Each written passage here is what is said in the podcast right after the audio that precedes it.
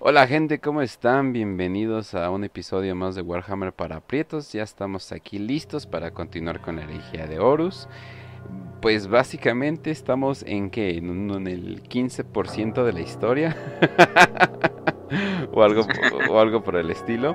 Eh, de todas formas, eh, estamos preparados para decirles sobre eh, Angron, pero bueno, además de Angron y, Angron y Lorgar, eh, yo creo que también vamos a mencionar a dos personajes eh, que no son tan importantes, pero sin embargo terminan siendo más carismáticos, aunque no es tan difícil ser más carismáticos que Angron y Lorgar, ¿verdad? Pero bueno, son como, son como los dos apestados primarcas, ¿verdad, Facio?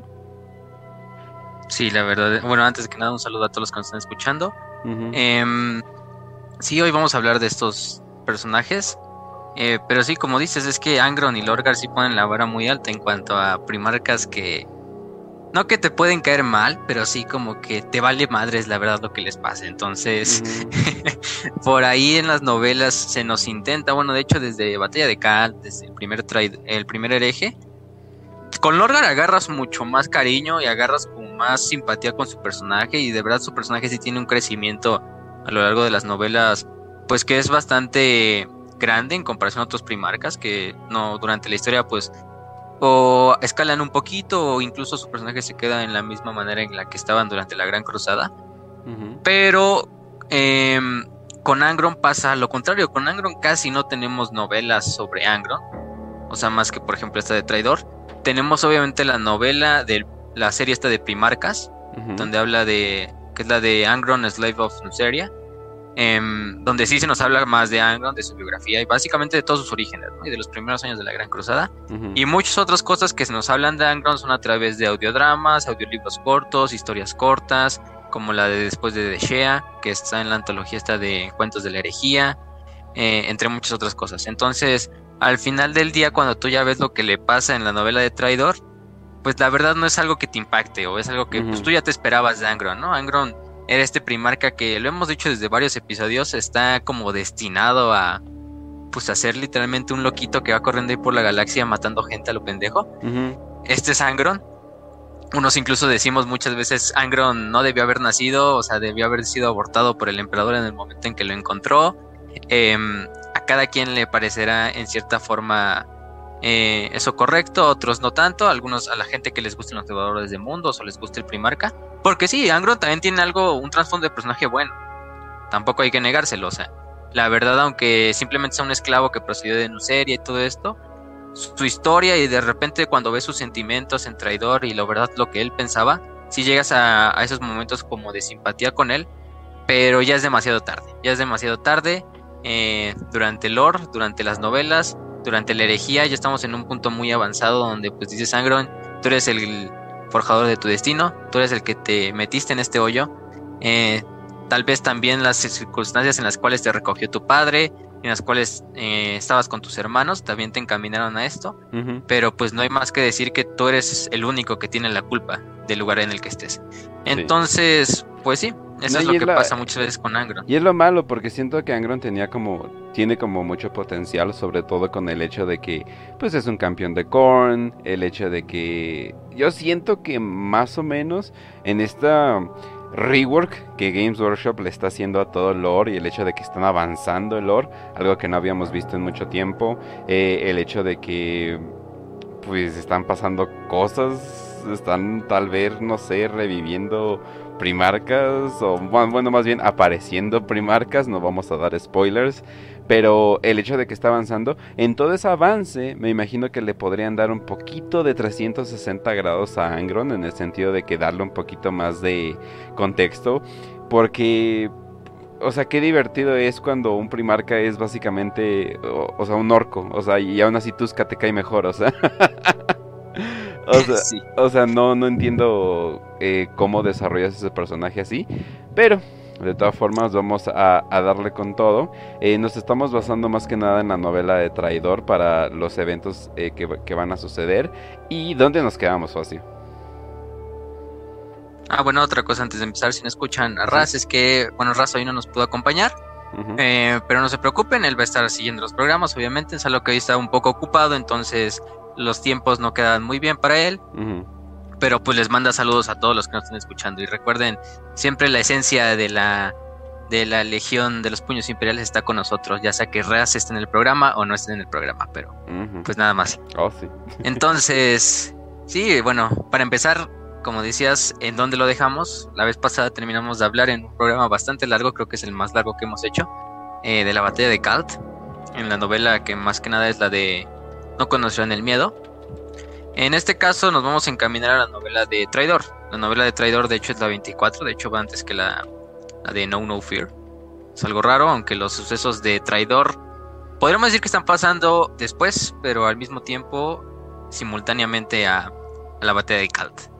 Eh, se, se, solapan un poquito, porque recordemos que en, la batalla de Kalt, los dos comandantes en cuanto a los portadores de la palabra eran Corfeiron y Erebus, que estaban durante la batalla y estaban comandando pues a los portadores de la palabra en, en la superficie de Kalt y en la órbita. Pero Lorgar también aparece en la novela, pero Lorgar no aparece físicamente. Incluso al principio se llega a pensar que Lorgar está de hecho en la flota, o va a llegar con la flota, pero él en realidad está en otro lado de la galaxia, en camino, de hecho, a los demás mundos de Ultraman, junto a la flota de Angron. Eh, y por eso no es que, por eso es que no está presente durante la batalla de Kalt, mientras que Gilliman sí. Entonces, podemos, podemos empezar con que después de lo que sucedió en Kalt, recordemos que este Gilliman decidió tener que irse con la flota de Kalt y dejar a su suerte a los Ultramarines que estaban sobre la superficie, eh, sabiendo que ellos la iban a resolucionar el problema bajo el liderazgo de, del capitán Ventanus, también de los dos este, paladines de Gilliman, que eran dos de los tetrarcas de, de Ultramar, que también estaban en el campo de batalla. Entonces, la verdad, liderazgo dentro de la Legión 13 en Kalt no faltaba. Y eso es lo que de verdad ayudó a que la Legión 13 superara la, batalla de Kalt. Y durante aproximadamente lo que van a ser tres años eh, posteriores a la batalla de Kalt, se van a seguir combatiendo en ese planeta, pero en la, en la parte del subsuelo. Recordemos que Kalt tenía todas estas zonas arqueológicas que funcionaban como túneles, como refugios también para las tormentas solares. Y una vez que Kal ya no se podía habitar en la superficie, pues todos los ultramarines, los soldados de la Guardia Imperial, bueno, del Ejército Imperial más bien, en esa época, los civiles, también los portadores de la palabra, tuvieron que replegarse a las zonas subterráneas del planeta para seguir luchando en esta guerra que le pasan a llamar la guerra subterránea, la Underworld eh, War de Kalt. Eh, liderada más que nada por Remus Ventanos de un lado y en el lado de los portadores de la palabra por bastantes comandantes que, que ya mencionamos en el capítulo pasado, entre ellos Malcot Har, este y otros nombres que no me acuerdo en este momento porque los nombres de los nombres de los estos portadores de la palabra son muy difíciles de aprender si no son los personajes principales. Sí. Porque por lo menos los nombres de los ultramarines te los aprendes más porque son nombres literalmente romanos, latina, en latín. Entonces ahí ya está como muy fácil aprendértelos. Pero los de los de los de Cal sí están como, ay güey, ¿de dónde sacaron este nombre? Quién sabe. Eh, pero bueno, ahí lo dejamos. Eh, más que nada esto lo pueden escuchar en la, lo pueden leer más bien en la novela de Marca de Calt, bueno es una antología. Eh, si quieren leer una buena novela corta, ahí está la de El Calt que fue, donde se sigue toda la historia de Remus Ventanus luchando en la guerra subterránea, como al final logran de cierta manera eliminar a casi todos los portadores de la palabra. Y aunque vimos al principio que la batalla en Calt fue una victoria estratégica para los portadores, porque no solo aislaron a bastante parte de la Legión 13, de los Ultramarines, también invocaron la tormenta de la ruina, también destruyeron gran parte de la flota de, los Ultramarines. Eh, al final del día y después de esos tres años, la verdad es que fue un equilibrio. Eh, la verdad es que la batalla no la ganó nadie, fue un empate en cierta parte. Porque no se pudo ni siquiera matar a Gilliman, que era el objetivo principal, por lo menos intentarlo. Si no lo traías, pues intentar matarlo.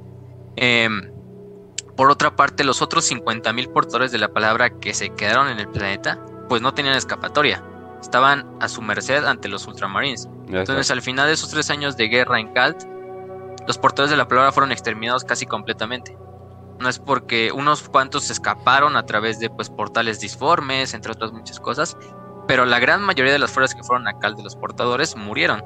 Murieron al final de esos tres años. Aunque al principio sí fue una victoria aplastante, con el tiempo se fue viendo que fue una derrota pues medio, bueno, más bien fue un empate medio amargo para las dos partes. También los portadores de la palabra perdieron bastantes miembros de su flota, que estaba sobre Calt.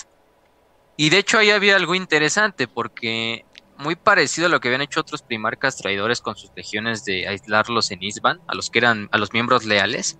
Lorgar lo que hizo fue aislar a los miembros que él consideraba que no eran tan, vamos a decirlo, no eran tan afines a sus objetivos. A lo mejor sí lo respetaban y lo seguirían con él hasta el infierno y de regreso, pero él sabía que esos elementos em, no compartían em, la voluntad de su primarca. Incluso recordemos que en, el capítulo pasado dijimos cómo decían que ya no eran los portadores de la palabra, sino los portadores del Orgar, de su primarca, porque no todos lo veían con buenos ojos. Entonces también lo que hizo Lorgar le, le benefició en cierta parte porque a los Marines que envió a Kalt a morir, en realidad eran Marines de esos 50.000 que eran Marines de los que él consideraba que eran elementos eh, elementos defectuosos dentro de la legión. Entonces al final del día pues él siente que parte sí le convino, pero también, o sea, ese era su objetivo secundario, el objetivo principal era desmadrar a la Legión 13 en un solo ataque, o a la mayor parte de la Legión 13 en un solo ataque, incluido a Gilliman, pero no lo logró. Incluso, bueno, vamos a, más, más, vamos a ver más tarde cómo Erebus le dice, ah, es que todo fue todo un éxito, Calt. No sabe Primarca.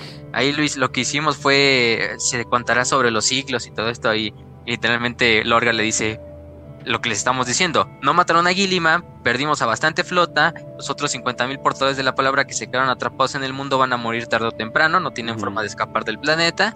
Entonces yo no lo veo como una victoria, Erebus. No, y además de que se, está, se está soltando la palabra de poco en poco que hay elementos traidores, lo cual estaban usando para completamente su beneficio, pero ahora ya se están dando cuenta, oye, espera, ya no podemos confiar en todos los astartes.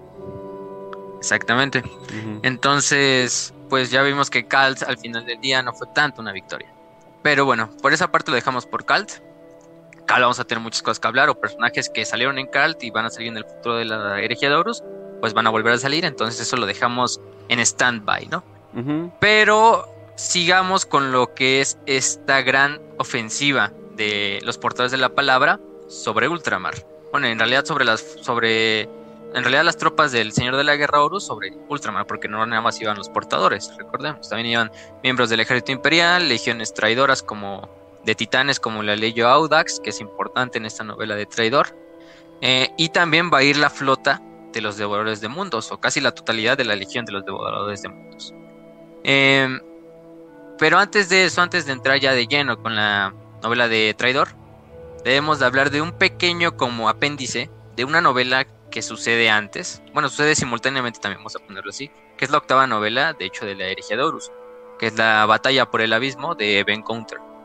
Eh, es de las primeras novelitas, es una novela que si lo ven desde cierta perspectiva no añade tanto valor en conjunto de la, de la um, herejía de Horus, porque es más bien una novela que se lleva a cabo en un, en un ambiente muy pequeño, o sea, en realidad son personajes que solo vamos a ver en esta novela, en realidad no es un evento que cambie las cosas para la galaxia como en las novelas pasadas, sino es más bien uno que cambie un evento para, para la batalla de la Cruzada de las Sombras. Pero esta novela es importante porque se nos habla primeramente de cómo los portadores de la palabra desde hace ya, incluso Lorra creo que menciona 40 años, ya estaban previniendo esto. Obviamente lo de cuando viajaron hacia el ojo del terror y todo esto sucedió ya aproximadamente 50 años antes de la herejía de Horus. Entonces ya tenían bastante planeado esto, ya sabían qué iban a hacer, eh, qué iban a lograr. Y de hecho Lorgar comisiona con el señor de los adeptos mecánicos, que en ese entonces era Kel Borjal, que recordemos va a ser uno de los traidores, va a ser el, de hecho el que va a fundar el mecánico oscuro, de crear un tipo de naves, un tipo de naves que nunca se han visto en el imperio, que incluso van a superar completamente en todos los sentidos a las naves clase gloriana, que son las naves insignia de los primarcas. Eh, incluso casi al nivel de ponerse al nivel de las naves del emperador, la Imperator Somnium y la Bucéfalo, solo superadas por la Falange, que era la nave insignia de, la, de los puños imperiales, que era esta super fortaleza del tamaño de, de una luna pequeña que fácilmente podía acabar contra una flota entera por sí sola. Pero estas naves son bautizadas como la clase eh, Abismo, este tipo de nave Abismo, en las cuales estas naves van a ser usadas solo por los portadores de la palabra y se van a mantener su creación en secreto por el Dark Mechanicum. De hecho, se, en la novela de Mechanicum se mencionan como en los astilleros, creo que eran de Júpiter, se estaban produciendo estas naves. Obviamente solo los miembros del Mechanicum lo sabían, los miembros de más las atmósferas más grandes del Mechanicum y obviamente los portadores de la palabra y quizá Horus, ya al principio de la herejía. Pero incluso el emperador no sabía, y eso que estaba llevando a cabo en el sistema solar. Pero al final del día se votan estas naves. La más grande, bueno, la primera en votarse es la, la Furious Abyss, el Abismo Furioso, que es una nave comandada por el capitán Zadkiel, de los portadores de la palabra. Lorgar le encarga a Zadkiel que él sea el comandante de esta nave. Y el primer objetivo de esta nave es literalmente llegar primero a Macragh, antes incluso de que suceda lo de Kalt, antes incluso de que suceda lo de lo de que vamos a ver lo de la cruzada de las sombras y lo que va a hacer es que estas naves tienen el poder suficiente para llevar a cabo un exterminatus por sí sola, incluso destruir flotas por sí solas. Entonces estas naves, el objetivo era llegar con esta nave, destruir Ultramar, digo Ultramar en Macragh, que era la capital de Ultramar, y así darles un golpe mucho más severo que el que se le estaba dando al mismo tiempo en Kalt. Eh, todo esto es casi llevado al, al, eh, al éxito si no es por la intervención del capitán de la Guardia de Honor de los Ultramarines llamado Lysimachus Cestus, o le vamos a poner ahorita. Em, que él se da cuenta, aparte de, de lo que están peleando los, los, este, los portadores de la palabra, también se le hace raro lo que están intentando hacer. También le llegan noticias medio... Eh, noticias medio ya desconectados o medio eh, que no tienen sentido de algo que está sucediendo en Calt. Entonces él al principio sí tiene como esta confusión, pero logra hilar todos los hilos, valga la redundancia, y se da cuenta de que en realidad la nave esta de los del abismo furioso está yendo directamente a Macrack para intentar destruirlo. Eh, en el camino se encuentra con un con, con unos eh, miembros de, la, de los lobos espaciales liderados por el capitán Bringar Strumdreck Em, que de hecho es un guardia del lobo, creo que es de la primera compañía. Em, también en el camino se encuentra con 20 por, este, de mundos liderados por el capitán Skral y por un solo em, milijo llamado Motep, que era eh, que estaba al comando de una nave. Entonces los tres capitanes, bueno, en realidad los cuatro capitanes, los cuatro miembros de estas cuatro legiones, le forman esta fuerza conjunta que es la que se va a encargar de destruir finalmente el abismo furioso. Y la verdad es una batalla eh, muy épica, al principio lo intentan abordar, pero no tienen éxito, porque aparte dentro de la nave estaban invocando demonios y los ultramarines estaban sacados de, pues, de pedo de qué era eso contra lo que estaban peleando. No es por el, es por el sacrificio de uno de los, eh, ¿cómo se llama? De los miembros de, de la guardia de Cestus, que se queda dentro de la nave y le da tiempo a los demás para que vuelvan a entrar. En el camino también este eh, Motep es asesinado. Al mismo tiempo también Skral es asesinado. Eh, Bringar, incluso Bringar llega a tener un problema con el capitán Cestus, de quién es el que va a liderar el ataque. Eh, en un duelo que lo combaten y al final del día gana Cestus. pero finalmente, este también Skral se sacrifica muy, bueno, en una forma muy bastante buena, en la cual antes de colapsar durante la batalla final contra Zadkiel y su guardia personal, em, hace que avienta su hacha, logra destruir lo que le corta toda la, la, mano y parte de la pistola este, a Zadkiel. Obviamente Zadkiel justo en ese momento agarra su espada y mata al, al devorador de mundos eh, clavándosela en la cabeza, pero finalmente le da el, la oportunidad a Cestus de asestar el último golpe, en el cual ya finalmente matan a Zadkiel. en una última forma de destruir la nave, Cestus y, los que quedan dentro de la nave y de las flotas deciden, este, ¿cómo se dice? Volar los motores y los reactores nucleares de la, de la Furious Abyss. Y de esta manera, al final del día, como se llama, eh, Cestus finalmente muere al lado del cadáver de Zadkiel, termina asesinándolo y dan paso para que la eh, Abismo Furioso sea destruida en su camino a ultramar. La verdad es una novela porque si no la leen no se pierden de mucho. Obviamente es una novela buena. Eh, es una novela que la verdad el Capitán Cestus y la verdad los, los personajes que salen son buenos, son buenos personajes. Pero sí, como les decimos, no añade mucho al lore. Entonces esas novelas que en la herejía de Horus tú puedes decir descartar o quizá no leer, para mejor poner ese tiempo en leer una de las novelas que sí vale la pena a esta novela? ¿Tú crees que por eso le cae el hate? Porque no agrega mucho. Pero es que yo digo, ok, no, agrega mucho, pero tiene personajes muy buenos. sí, o sea, la verdad es que Cestus también Motep. Motep es uno de los personajes que son muy buenos dentro de la esta. Em, de la de la novela, incluso él se sacrifica destruyendo un demonio y desterrándolo otra vez a la disformidad para ganar, hacerles ganar tiempo a, los, a y a sus ultramarines y a los demás. Eh, pero sí, o sea, es que la verdad, el odio, yo creo que muchos. De hecho, no he visto que lo odien mucho, sino simplemente estas novelas que, ah, pues, si quieres léela, si quieres no léela. Pero o sea, más bien como irrelevante dentro de la comunidad. Pero es una buena novela, de eso, eso cabe duda. Como todas las novelas de la herejía de Horus, eh, aunque hay novelas mejor escritas, aunque hay novelas mal, eh, peor escritas que otras, pues siguen siendo buenas novelas. Y es lo que hemos dicho de la herejía de Horus, es una excelente serie de ciencia ficción Podría ser excelsa y súper y sin errores, pero obviamente todo tiene errores. Obviamente a veces hay hoyos argumentales que tú dices, ay, qué pedo con esto, ¿no? Pero tampoco se puede ser perfecto, ¿no? O sea, es una, no, es una serie que está siendo escrita a lo largo de años, a lo largo de varios escritores, eh, que tienen que unificar todas sus tramas y todas las tramas de sus novelas para finalmente crear un, un lore conjunto. Entonces es algo muy difícil. Pero no por eso se, no por eso digo que tampoco la lean si tienen la oportunidad y de verdad quieren leerla, no sé, eh, les va a gustar. Es de esas novelas que también em, son de esas novelas que la verdad es pura acción. No esas tantas novelas que es pura exposición, eh, o otras novelas que es un tramo de acción, otro tramo de exposición, otro tramo de acción. Sino esas novelas que la verdad es pura acción durante toda la novela. Entonces, si son de esas personas que les gusta esos tipos de novelas eh, de Warhammer estilo casi casi como si lo hubiera dirigido Michael Bay, que es puros explosiones y desmadres y disparos de Volter y muertos y explosiones de sangre y todo, pues les va a gustar la verdad. Y además, pero sí, hay algo dentro de la novela de Traidor que sí te hace decir, pues al final esta novela y el sacrificio del capitán Cestus, ¿qué tuvo de importante, no? Mm. Porque vamos a ver que como dijimos, de hecho, hablé en plural de las naves clase Abismo, la Abismo Furioso no era la única en su clase. Había otras dos naves hermanas, la Trisaion y la Blessed Lady, que en la traducción le ponen la Santísima Virgen.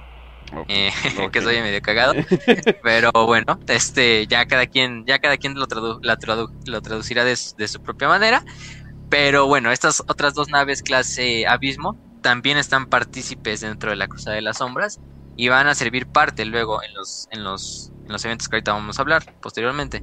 Pero sí, es gracias al sacrificio de, del Capitán Cestus que tampoco Macragh es destruida. Y la verdad es que al final del día sí tiene algo de, importante sacrificio. Porque imagínense si hubieran destruido Macragh justo cuando empieza la Cruzada de las Sombras. La verdad es que Kalt a lo mejor sí fue destruido, no fue destruido en su totalidad, pero sí fue un gran golpe para, para la Legión y para la moral de los Ultramarines. Y, eso incluso de que Kalt no era un mundo tan importante o era un mundo que a lo mejor sí era importante pero apenas estaba como desarrollándose para hacer ese gran mundo de ultramar. Pero imagínense que destruyan un Macragh al principio de la de la de la batalla o de la de esta mini frente de la guerra. Sí sería un golpe muy importante para los ultramarines. No solo moral sino también este económico eh, de recursos para la legión para las demás fuerzas de ultramar para los 500 mundos en general incluso política si se destruyera Macrack, todos los demás 500 mundos quizá entrarían en una anarquía completamente. Serían mucho más fáciles de depredar por las fuerzas de las legiones traidoras. Entonces también sería un gran golpe para, para la Legión 13. Pero sí, esto es en cuanto a lo del abate del abismo. Mm, la verdad, lean la novela, es muy buena. También, o sea, no, no les decimos no la lean. Pero si tienen alguna novela, si hacen un equilibrio de balance de si leo una novela no sé, por ejemplo, si leo eh, Fulgrim o leo Batalla por el Abismo, pues obviamente yo te diría que mejor leyeras Fulgrim. Eh, o si leo, o si leo, no sé, este, en la serie de Deliverance y el Batalla por el Abismo, pues mejor te digo que leas en la serie de Deliverance. Entonces, la verdad es que ahí está también el canal de Warhammer, es de las primeritas. Entonces ahí la van a encontrar sin problemas y es de las que también están traducidas ya desde hace mucho. De hecho, la novela es de 2008, entonces no hay problema con eso. Pero sí, eso es en cuanto a lo de la batalla del abismo de esta novela de Ben Counter. Pero ahora sí, para entrar de lleno ya con la Cruzada de las Sombras, eh, deberíamos empezar un poco por lo que. por cómo empieza la novela, de hecho. Hay una frase muy, muy buena al principio de la novela, que es una. Bueno, no es una frase, más bien como unos pensamientos, ¿no? Un escrito que hace Karn durante la. durante la, la batalla. Bueno, durante la novela. Es, es, de hecho, es el prólogo de la novela y nos habla de cómo, cómo los devoradores de mundos veían antes la tradición con la cual llevaban el nombre de, de devoradores de mundo y no de perros de guerra. De hecho, se las voy a citar un poquito aquí. Y es, eh, de hecho, esta frase es del capitán de la octava compañía Karn, de su tratado publicado llamado Las 18 Legiones. Eh, ¿Por qué no se podía confiar en nosotros? El emperador necesitaba un arma que no obedeciera a sus propios deseos antes que los del imperio. Necesitaba un arma que nunca mordiera la mano que le alimenta. Los devoradores de mundos no eran esa arma. Todos empuñamos espadas atraídos únicamente por la causa del derramamiento de sangre, y todos hemos sentido la alegría de ganar una guerra que ni siquiera tenía que suceder. No somos los animales domesticados y confiables que el emperador quería. Los lobos obedecen cuando no deberían. En los lobos se puede confiar cuando en nosotros no podrían. Tienen una disciplina que nos falta, porque sus pasiones no están en llamas por los clavos del carnicero zumbando en la parte posterior de nuestros cráneos. Los lobos siempre entrarán en vereda su llamada. En ese sentido es un misterio por qué se nombran a sí mismos lobos.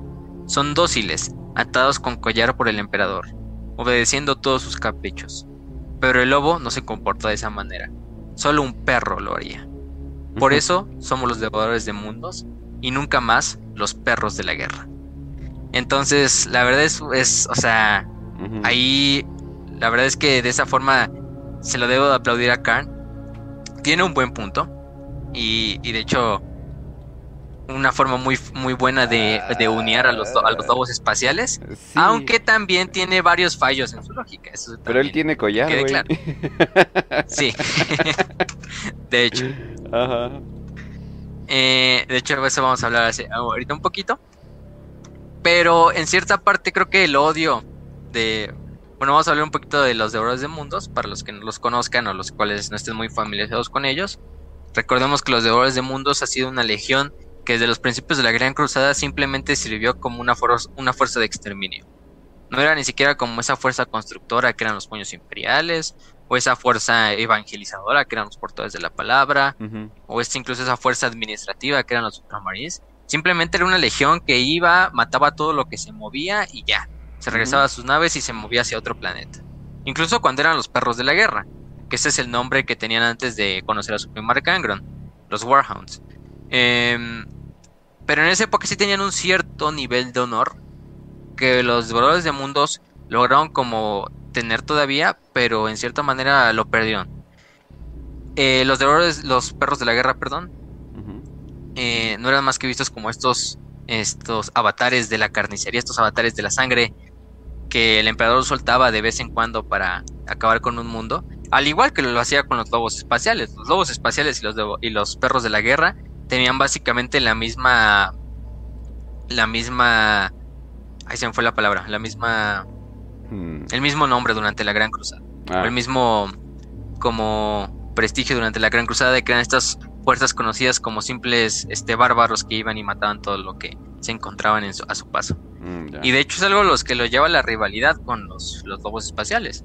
Pero los lobos espaciales sí tenían una disciplina mucho más grande. Aunque al principio superficialmente pudieran parecer estos bárbaros vikingos de 2 metros 40 que simplemente los sueltas y queman una ciudad hasta, hasta, hasta, hasta sus ruinas y se comen a la gente incluso, cosas así.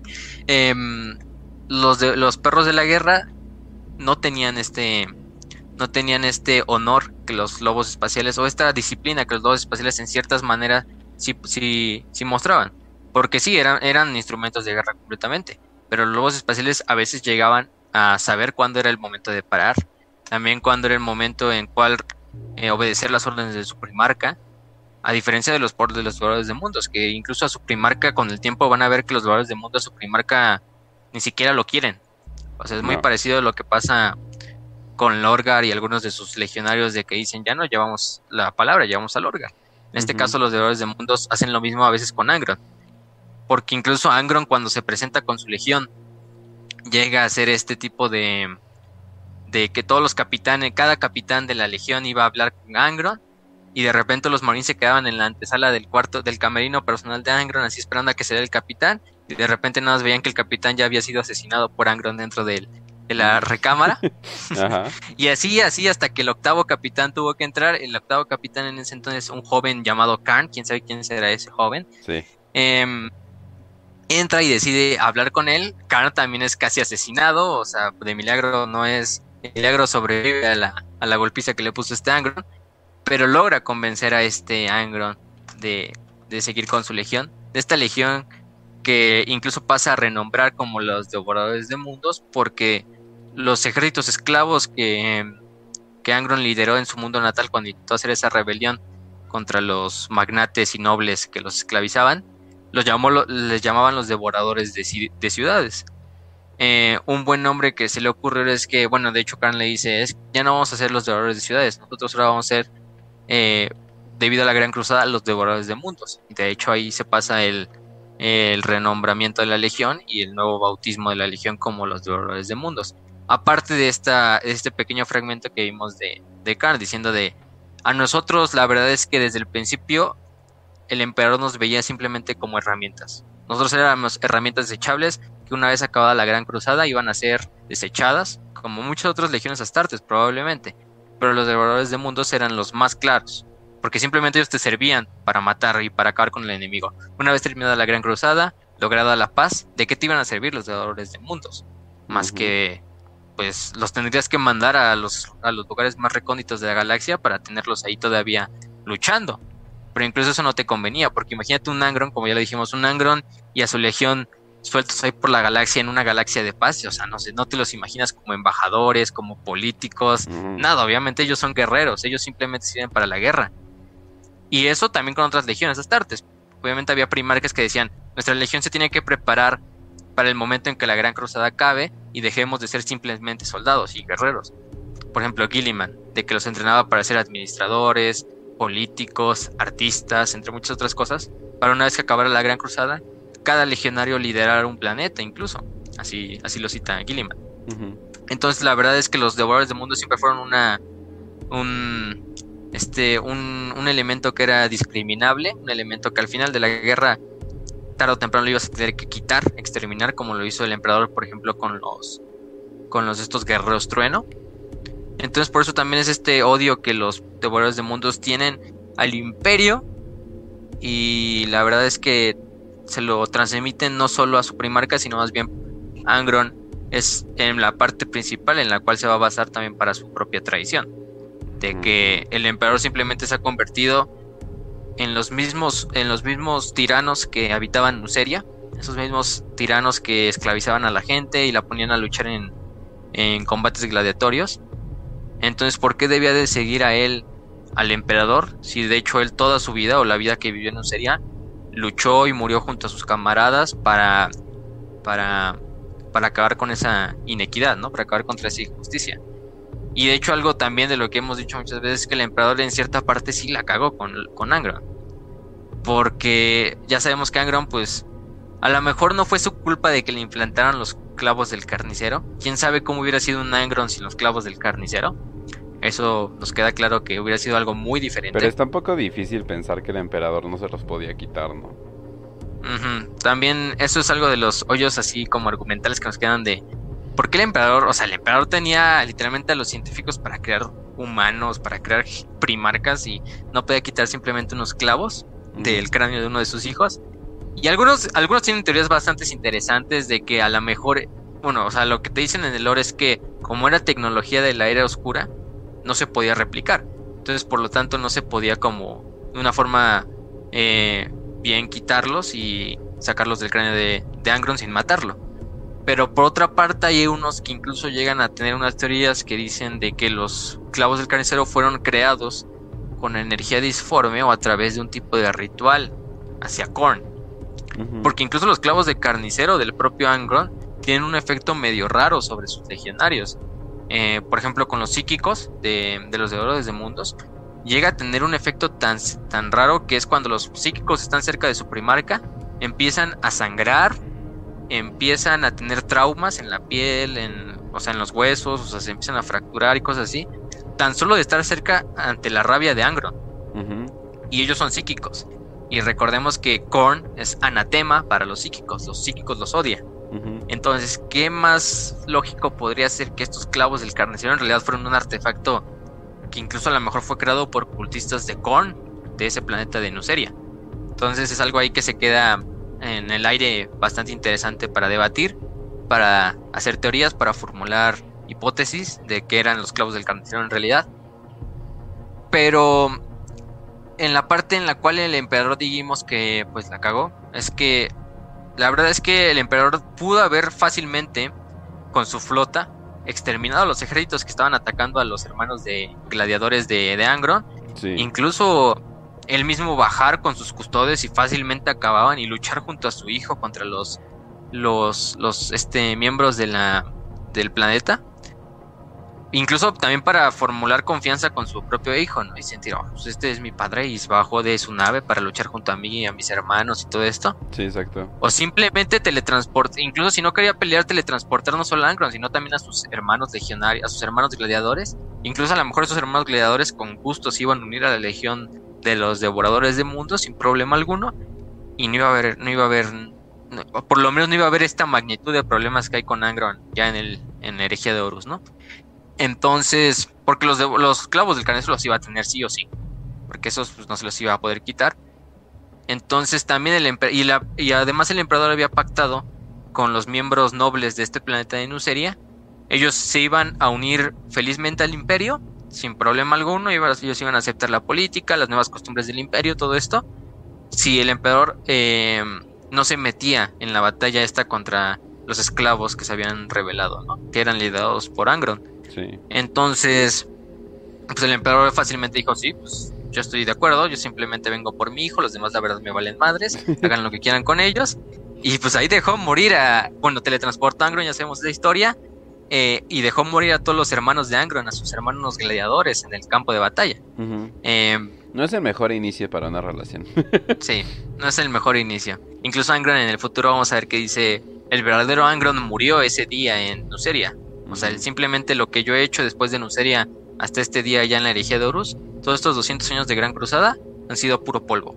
O sea, la verdad es que el verdadero Angron murió ese día eh, cuando fue teletransportado y alejado de sus hermanos que murieron en el campo de batalla, ¿no? Y es algo que a lo mejor dices, Ay, pues el Angron tiene hasta cierto punto lo compadezco, ¿no? Porque sí, o sea, él, él, su final, él quería morir incluso si le costaba la vida y morir con sus hermanos gladiadores hasta el final con honor, con coraje y honor, que es algo de lo que vamos a hablar al rato. Em, pero pues no se pudo, entonces ya quedó como este primarca resentido, no solo con sus hijos, sino con el propio emperador, con sus demás hermanos, que simplemente lo veían como este bárbaro. Incluso a Ross lo, veía, lo ponían en un pedestal más alto. Y eso que Angron no se llevaba bien incluso con Horus. Recordemos que cuando Horus fue nombrado señor de la guerra, Angron no le gustó para nada. De hecho, era el de los que decía, yo quiero ser, yo debería ser señor de la guerra. Que la verdad no es algo muy, muy inteligente de su parte, porque, o sea, Angron a lo mejor sí es el de los mejores, eh, quizá el mejor en duelo cuerpo a cuerpo, pero eso no quiere decir que ese es el mejor haciendo estrategias. Y obviamente no es el mejor haciendo estrategias cuando su legión lo único que hacía era desembarcar a un planeta y cargar de frente contra todos los enemigos, contra las fortalezas, contra los tanques, como si no hubiera un mañana. Entonces, tampoco se le podía dejar a Angron, la verdad, al el señor de la guerra. Al grado de que sus astartes como que lo odiaban así de, oye, no manches, o sea, podemos sentarnos atrás, disparar artillería, porque no manches, no tenemos que perder tantos, ¿no? Y él así de, carguen. y es como que, ala. Sí, güey. A su no, y aparte, madre y aparte añádele el factor de que obligó a toda su legión a ponerse los clavos del carnicero, bueno, unas réplicas de clavos del carnicero, que no eran los clavos del carnicero originales, fue una réplica que hicieron los, los miembros del Mechanicum, que, asimila, que hacían similar lo que hacían los clavos del carnicero, se les implantaban a cada legionario. Y de hecho se nos explica cómo funcionan los clavos del carnicero. Imagínense que es como... Estos, o sea, literalmente son clavos que van conectados a, al lóbulo occipital del cerebro. Eh, también están conectados a la armadura, incluso se ven como rastas, como si fuera cabello. Y con Angron lo ven claramente. Muchos piensan que es su cabello, pero en realidad son los clavos del carnicero, que son estas como rastas que tiene. Em, y lo que van haciendo es que van mandando como shocks eléctricos a la parte posterior del, lóbulo occipital. Lo que va haciendo es que obviamente esos, esos estímulos generan dolor eh, para el devorador de mundo en este caso. También generan este. Se estimulan ciertas vías eh, de neurotransmisores que aumentan la, la rabia del propio legionario. Y también obviamente imaginen tener un dolor constante 24/7 detrás de la cabeza. Pues la verdad es que mucha gente cuando tiene un dolor de cabeza normal se, enoja y no quiere hablar o no quiere comer o, o cuando les da migraña no quieren siquiera ver la luz. Imagínense ahora esto 24/7 llevado a la décima potencia, aparte eso están implantados a tu cerebro directamente. Obviamente esto genera rabia, esto genera eh, dolor, esto genera de cierta forma de que la única forma en la cual pueden eh, desembocar este dolor es durante el frenesí de la batalla y también porque de cierta manera el frenesí de la batalla, la adrenalina, todas las cosas que se liberan durante ese momento ayudan a calmar el dolor de cierta manera. Entonces, qué mejor forma de calmar el dolor que pues, durante la guerra. Y como, como la legión de la legión 12 es una legión puramente guerrera, no tienen problema con eso. Entonces, de ahí se generan lo de los clavos del carnicero, que pues a muchos decían, ah, es que es para mantener la, empatía con nuestro primarca o la comunión con nuestro primarca o ese sentido de la hermandad con nuestro primarca. Y de hecho es algo muy forzado, eso es eh, un cope muy grande de los devoradores de mundos, porque la, hermandad dentro de la legión sí existía, pero entre los legionarios, no con su primarca, eso está claro. Y la, y la hermandad era algo que ellos mantuvieron incluso hasta los últimos días de la herejía de Horus hasta el punto de que tenían los combates gladiatorios, de que peleaban con honor dentro de los combates, eh, incluso cuando luchaban contra los enemigos mantenían algo de honor, de dejarles parlamentar o de dejarles morir en combate o cosas así. Y eso lo mantenían, eso incluso podríamos decir que era un algo que mantenía hasta a raya a los devoradores de mundos antes de que cayeran completamente a la locura ya, ya que en el milenio 40 pues los berserkers de Korn no son más que bestias ahí que van corriendo en el campo de batalla sin, ni siquiera sentido de la protección alguno. Pero eh, eso es en cuanto a, lo de Angro, ¿no? Y como el panorama, el contexto en el cual se desarrolló su legión. Pero bueno, vamos ya de lleno con la novela. O vamos de lleno con lo que sí se nos menciona literalmente en la novela. Al principio de la novela hay un breve diálogo entre Magnus y Lorgar. Eh, muy interesante. Eh, Magnus, obviamente, como una aparición psíquica dentro de la nave Lorgar. Eh, tienen bastantes, de hecho, llegan a, a decirse sus cosas en el momento, así de. Eh, Lorga, este, al principio es muy amigable la, la, plática, pero con el tiempo se va haciendo así cada vez como más agria. Y llega hasta el punto de, ay Magnus, tu legión, tu legión encerrada en el ojo del terror, sin ni siquiera querer salir de ahí, engañados por el dios, por el dios que lo planea todo, mientras él se ríe dentro de una parte de la disformidad. Incluso Magnus se llega a poner al punto de, tú eres el maldito que me obligó a estar en este punto, si no hubiera sido por tu traición, eh, no estaría yo siquiera aquí con mis hijos, no hubiera perdido, no hubieran muerto tantos de mis hijos, no hubiera yo perdido el duelo contra Ross, cosas así. Eh, porque incluso le llega a decir, tú eres el verdadero arquitecto de la herejía, no Horus. Aunque la herejía diga que es de Horus, aunque Horus proclame que es su propia tradición, todos sabemos en el fondo, o por lo menos tú y yo sabemos en el fondo, que eso no es verdad. Que el que en realidad empezó esta herejía y el que en realidad empezó esta tradición y sembró las semillas fuiste tú y tus hijos. Obviamente Pharaon y Erebus y los demás, ¿no? Entonces, llegan a tener este diálogo. Obviamente van en camino hacia un planeta llamado Armatura que es un planeta de la de ultramar, que es de hecho uno de los planetas también más importantes de, de ultramar, porque en él es un mundo industrial completamente, es un mundo en el cual se crean la mayor parte de las armas, de las naves, para la Legión 13, tanto para los ultramarines, también como para los miembros de las fuerzas del Ejército Imperial de Ultramar y para otros miembros de las fuerzas del Ejército Imperial en otras partes de la galaxia, no solo de Ultramar. Incluso naves que fueron dañadas durante la Gran Cruzada iban a armatura y ahí se reparaban y se volvían a poner en servicio para que fueran a seguir peleando en otros frentes, ¿no? Eh, aparte, también en armatura tenían una de las academias más grandes de soldados del ejército imperial y también una academia para los novatos, para los neófitos de los Ultramarines. Entonces era un mundo, podemos decir que de reclutamiento y de entrenamiento para los, para los eh, que quieren ser Space Marines, para los aspirantes, que incluso aunque no tenían el entrenamiento ni los implantes completos de un Space Marine, los propios, ¿cómo se dice? Los propios eh, devoradores de mundos y portadores de la palabra dicen que va a ser un combate bastante cruel, porque aunque esos niños o esos jóvenes de 13, 14 años no tengan los implantes, van a pelear porque al final del día todavía, ahorita sí son proto Space Marines, pero están al nivel arriba de un guardia imperial o de un ejército imperial. Y eso que estamos hablando de que el planeta tenía aproximadamente mil millones de guardias del ejército imperial. Entonces estamos hablando de una fuerza bastante grande. También tenía una propia legión titánica. Eh, creo la Legio Sidons o algo así se llamaba. También tenía también este a un tipo de ultramarines, bueno, una guardia especial de ultramarines llamada Evocati, que eran los miembros veteranos que se encargaban de custodiar la academia y todo esto eran miembros bastante entrenados eh, con una de las flotas más grandes de los propios Ultramarines, eh, liderados por el legado Orfeo Casandar, que era el, comandante en jefe de los Ultramarines. Entonces la flota de los Evocati era una flota bastante grande, que incluso era más grande que la flota de los portadores de la palabra y de los devoradores de mundos juntos. Porque la flota de los portadores de la palabra se había dividido en bastantes partes de ultramar, intentando pues atacar varios mundos a la vez. Entonces durante la batalla de armatura solo va Lorgar con un pequeño contingente de naves de su flota. Aparte junto a la nave, bueno, obviamente él va en su nave clase Gloriana, que es la esta Fidelitas Lex.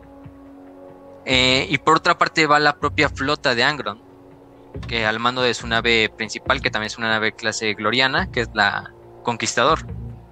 La Conquistador es eh, incluso creo que más grande que la Fidelitas Lex y además es una nave que tiene bastante tiempo peleando en la Gran Cruzada. Es una, nave que está incluso diseñada para pelear. Imagínense una nave combatiendo cuerpo a cuerpo. Así de, así de cagado se escucha. Ajá, exacto. O sea, eso, es la Conquistador. Pero aún así, con todas esas flotas y esas dos naves juntas, la verdad es que incluso Magnus le dice, estás, estás loco, eso es un suicidio. No podrás ni siquiera con la flota de los ultramarines que está en armatura. O sea, estás completamente loco. Y dice, ¿Qué crees, Magnus? Todos estos planes que he hecho desde Cal, eh, todas estas muertes, miles de millones de muertes que hemos hecho en tan poco tiempo, han traído algo ahí entre la disformidad. Algo hermoso, ¿no? Yo soy este eh, director de esta orquesta, que es la disformidad de esta tormenta de la ruina. Incluso Lorgar se pone así como si fuera el director de una orquesta en la, en la ventana de la nave. Y de repente le dice, pero es que tú ya no tienes tu al abismo furioso. Eh, ya ni siquiera está esa nave para ayudarte en esta invasión, ¿no? Armatura. y, de repente es cuando Magnus siente como algo está saliendo de la disformidad en ese momento en el sistema. Y nada más de repente sale la Trisayon, que es la segunda nave clase Abismo Furioso. Y ya es cuando le dice, construiste dos, este Lorgar. Y, y, nada más de repente se abre otro portal disforme y sale la, eh, la Blessed Lady y este Lorgar. No, construí tres. Y ya entonces Y ya es básicamente cuando la balanza se, se nivela al, al, al, favor de los, de los traidores, porque incluso aunque solo sean dos naves, pero son dos naves clase abismo, fácilmente podrían contar la flota ellas dos solas. Entonces, ahí es también cuando se nos hace muy interesante cómo la, la flota de los portadores de la palabra va completamente ordenada, en fila, o sea, esperando así la orden de la nave insignia, todo. Y las naves de los devoradores de mundo simplemente empiezan a salir de la disformidad y empiezan a cargar de frente contra la flota de los Ultramarines, así sin ni siquiera una formación. Eh, la Conquistadora es la primera que sale y ni siquiera espera a las demás naves de los devoradores de mundo, simplemente acelera y se va de frente contra las naves de los Ultramarines. Eh, mientras las demás naves de los devoradores de mundos las siguen y van soltando ahí sus, sus cargas, sus estas, eh, sus eh, cápsulas de desembarco de los Space Marines, también las Thunderhawks, todas estas naves. Y de hecho es cuando ya se nos presenta otros dos personajes, al buen Karn, oh, Karn el devorador del mundos. Recuerden que él había, lo habíamos mencionado, de hecho ya en los primeros capítulos de la herejía y también en la Gran Cruzada. Pero em, incluso en la batalla de Isban 3 luchó contra Loken.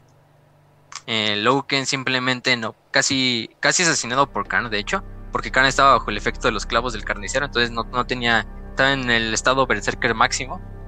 Pero es simplemente de que de repente llega un, un, tanque, un tanque de los hijos de Horus y atropella a Karn y lo empala así contra una de las como agujas que como una de las espinas que tiene en el frente de la de mm, del tanque y se lo lleva así, nada más de repente se ve como el tanque se va alejando con Karn gritando ahí empalado en el centro del tanque. y de hecho así empieza el libro, con el prólogo es cuando encuentran el cadáver de Karn, bueno, el cadáver entre comillas. y regresaré. Regresaré, sí. I'll be back. Y... Y sí, pues Karn es, Karn es un hijo de puta difícil de matar. Y lo hemos visto hasta el milenio de 40, sigue vivo después de exacto. Spoiler, sigue vivo. sigue vivo. Este, entonces imagínense, ¿no? Eh, Karn desarrolla una muy buena amistad con otro de los grandes Space Marines traidores, de los más recordados, que es el buen Argeltal. Que de hecho es como la triple entente de la Legión de los Portadores. Es como Erebus, Corfeiron y Argeltal. Ellos son los tres. De hecho, Lorgar dice: Ellos son mis tres hijos más eh, bendecidos, mis tres hijos más queridos. Aunque sé que Erebus y Corfeiron se han desviado de mi camino. Incluso ya no me toman a mí como su padre. Aunque de hecho Corfeiron es el padre adoptivo de Lorgar, si recordamos. Sí. Em, en cierta manera. O sea, Erebus simplemente ya se cree el emisario de los dioses. Mientras que Corfeiron tiene su propia agenda. Argeltal es el único que todavía me es fiel. Y al hijo que quiero más, de hecho. Em, pero también me siento culpable de haber sido, de haber mandado primero a Argeltal al ojo del terror en vez de ir yo. Em, es de, por eso también se llega a arrepentir de, por eso Argeltal, recordemos que Argeltal es uno de los Galborbak, de estos marines poseídos, que en el momento en que entró el ojo del terror fue poseído por uno de los demonios de la disformidad, creo que se llama Raum, el demonio que, que este hospeda este Argeltal. Y finalmente es cuando regresa y ya solo sobreviven unos cuantos y se crea este título de los Galborba, que son los hijos bendecidos. Eh, pero alguien tal era un güey que era bastante carismático dentro de la legión, y no solo dentro de su legión, sino de, las demás legiones, al igual que Karn.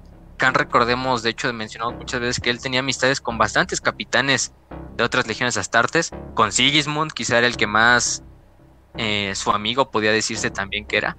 Sigismund incluso llegó a tener bastantes duelos de honor, o sea, duelos así deportivos con el propio Karn. Uno los perdía, otro los ganó.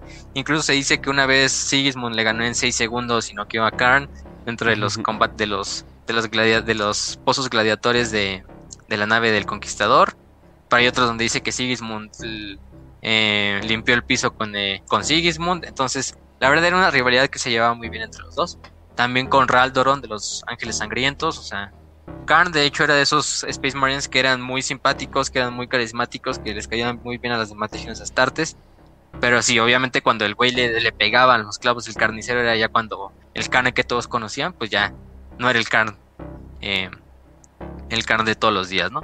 Entonces, de hecho, pero con Argeltal tiene esta, esta amistad, porque los dos también se ven como estos dos miembros de sus propias legiones que tienen que lidiar con su primarca, o sea, Argeltal con con Lorgar y este Karn con el propio Angron calmándolos, o sea, escuchándolos, eh, a veces siendo más bien como esclavos de su propio primarca, más que como hermanos de su propio primarca, eso es algo interesante. Entonces llegan a tener este sentido de empatía muy bueno que los hacen muy buenos amigos. Y los dos iban juntos y peleaban juntos donde los vieran. Entonces, por esta parte, los devoradores de mundos y los portadores de la palabra hacen un desembarco sobre Armatura mientras la guerra sigue en órbita. La verdad es, em, es un es un desmadre durante el asedio porque no solo la flota de los Evocati está peleando en, en, órbita, sino también están peleando en tierra con la mayoría de sus elementos. También tienen a su propia legión titánica. Y también los devoradores de mundos llevan a su propia legión titánica, que es la Legio Audax, que son los lobos de fuego, se llama, creo, creo que es otro de los nombres de la legión. Em, mientras tanto, en, mientras los, los estos devoradores de mundos y los portadores de la palabra pelean en, tierra, Angron es el que lidera el ataque completamente a tierra. Es el primero, obviamente, que tiene que desembarcar. Pues, si no, no sería Angron el, Va por delante siempre. Ajá. Sí. Él va por delante. los ultramarines sabiendo que estaban peleando contra los devoradores de mundos dicen, pues qué fácil, ¿no? Les hacemos una trampa y hacen una muy buena trampa en la cual dejan prácticamente deshabitados unos edificios, atraen a los devoradores de mundos que ellos saben que van a cargar de frente eh, y detonan estos edificios haciendo que estos caigan sobre los devoradores de mundos y sobre Angron. De hecho, Angron queda enterrado sobre un montón de, escombros y no es más que Angron intentando excavar este, literalmente intenta excavar porque ya aparte va bajo el efecto de los clavos del carnicero totalmente en modo berserker, matando a ultramarines hacia diestra y siniestra con sus dos hachas, que es la Gore Father y la Gore Child va excavando hasta que incluso llega a un nivel de más o menos 300 metros bajo la tierra, así de que simplemente fue excavando para intentar salir de los eh, escombros, pero fue, dicho fue, la dirección incorrecta. Eh, eso lo sentí un poco lonito en chile. Sí, güey. Así como, sí, Me lo imagino. Así como que el güey yendo por así. O ah, salió hace poco una una película de Disney, no me acuerdo de qué serie de, para niños, pero se supone que lo edgy es de que el villano era el personaje principal y todo eso. Pero lo cagado es de que hay una hay unos enanos que literalmente tragan y cagan tierra, o sea, los güeyes son, o sea, funcionan para ah, eso. Ajá, y entonces lo animan así de, oh, de que abren su boca enorme y andan así cagando tierra por todas partes. y te lo juro que así me imaginé. Sí, es, que Angron, la verdad es que se mamó, o sea. se mamó, se mamó. No sé, no sé, ni siquiera yo me puedo meter esa idea de cómo me, imagino a Angron excavando así en putiza, porque lo hace así, se emputado en tiempo récord, quizá probablemente gritando hasta el punto que casi casi se queda así como inconsciente, o sea, del, esfuerzo, de, también de la falta de aire, supongo. Eh, no suficiente como para matarlo, pero sí para poner en riesgo en su vida.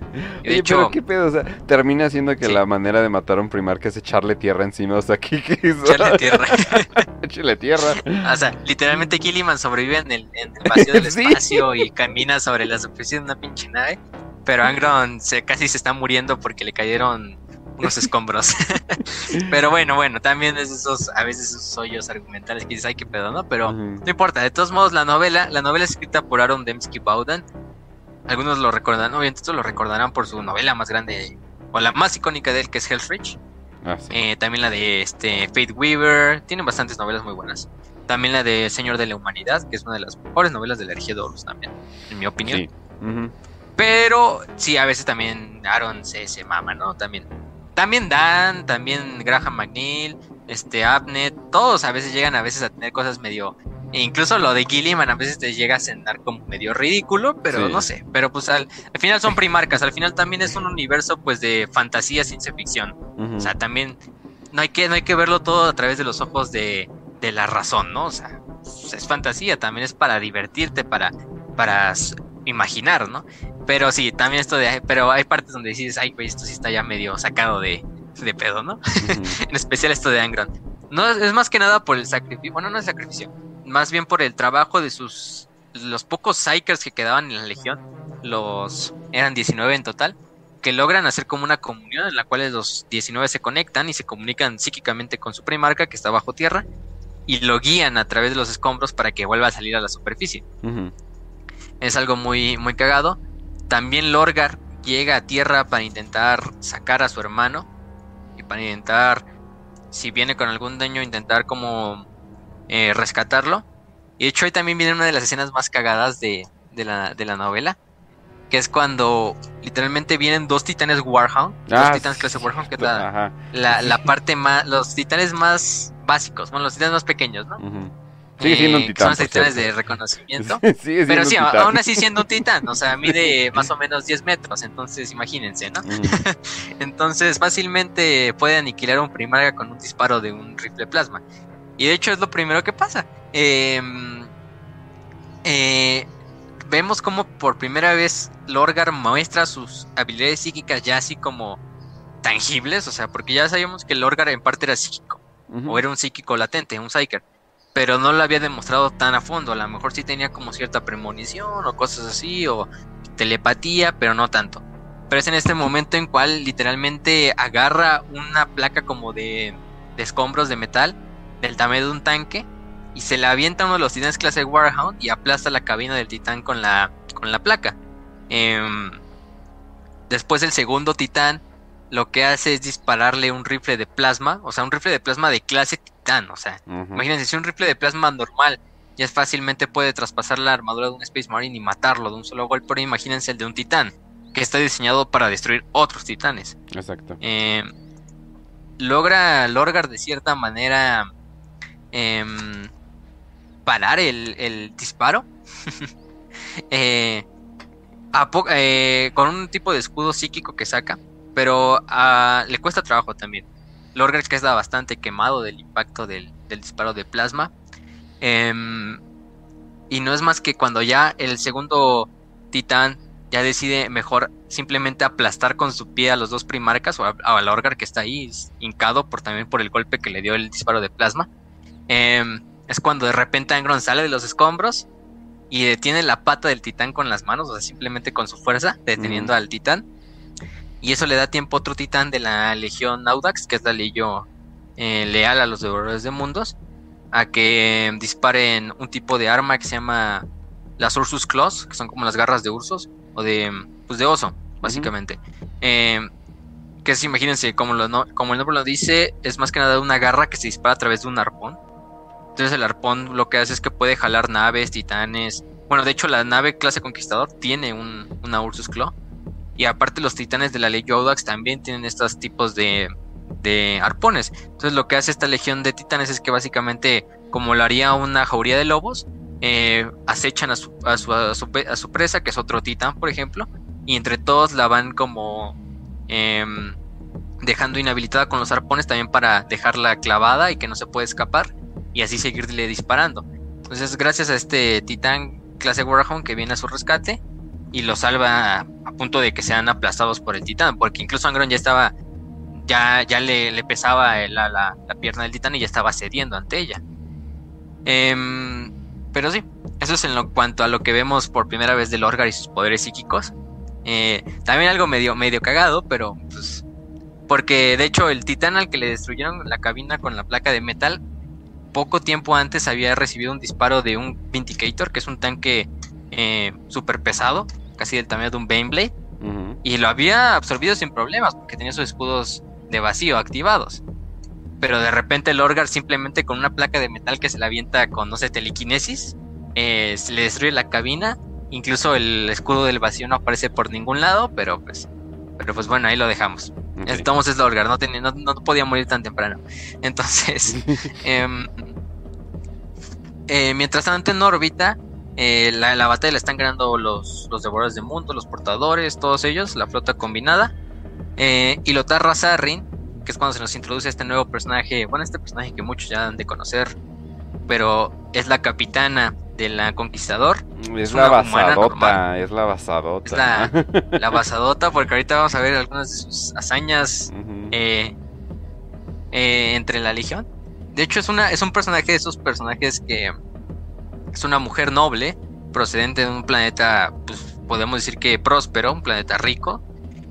Ella de hecho viene de un estirpe noble, de un estirpe aristócrata, pero llega a tener una personalidad eh, tan, bueno, irreverente, tan, no sé, tan, tan cagada que contrasta mucho con la personalidad de los devoradores de mundos, que incluso a los propios devoradores de mundos ella le cae bien.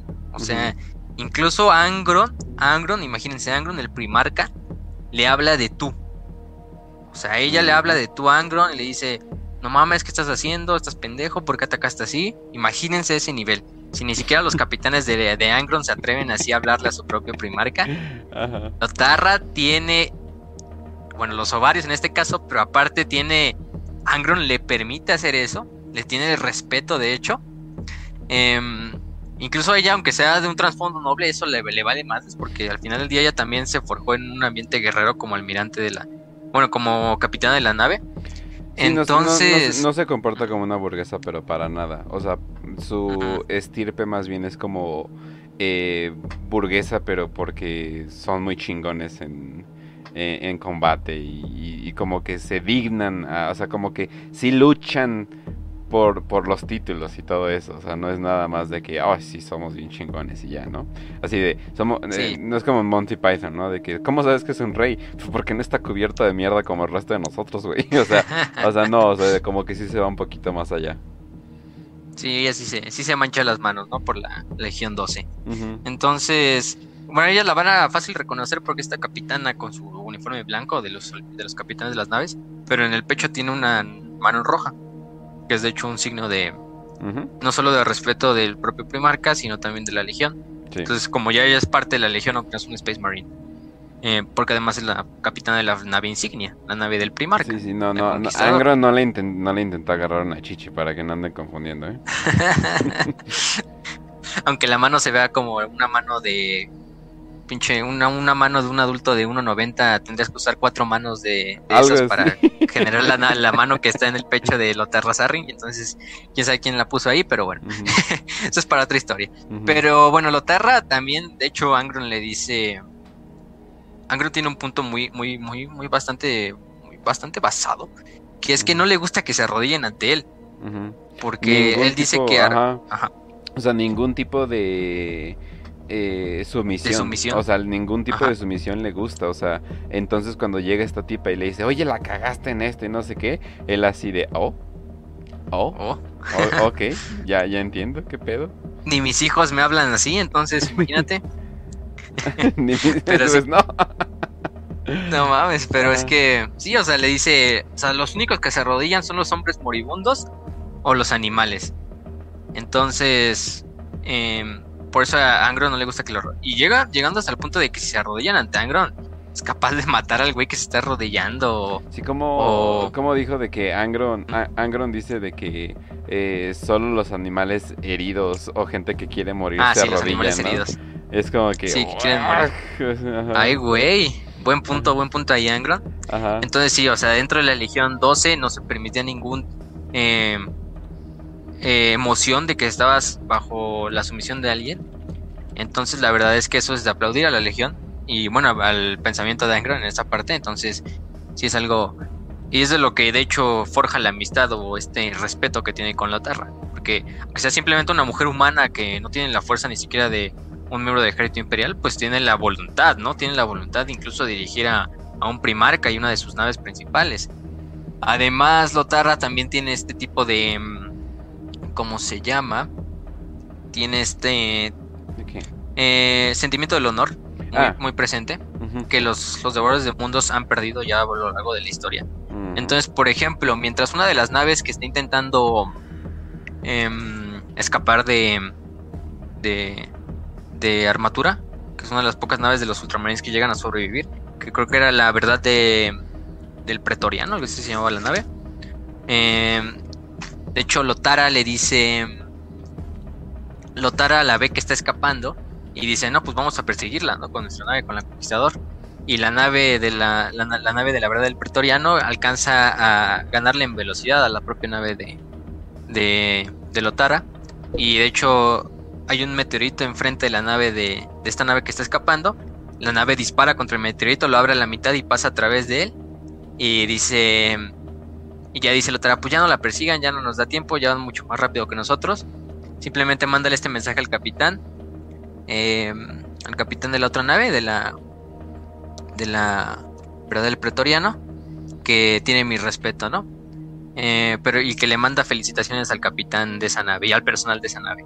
Entonces ahí tienes ese como momentos de Lotarra donde dices, ay güey, ay güey con esta con, con la basadota, ¿no? Porque es de esas que todavía mantienen ese nivel de honor dentro de la Legión. Y obviamente porque no es una, una Marine, no es una Astartes. Pero incluso tú te esperarías todo lo contrario de una persona que viene de ese contexto, ¿no? Como Lotara.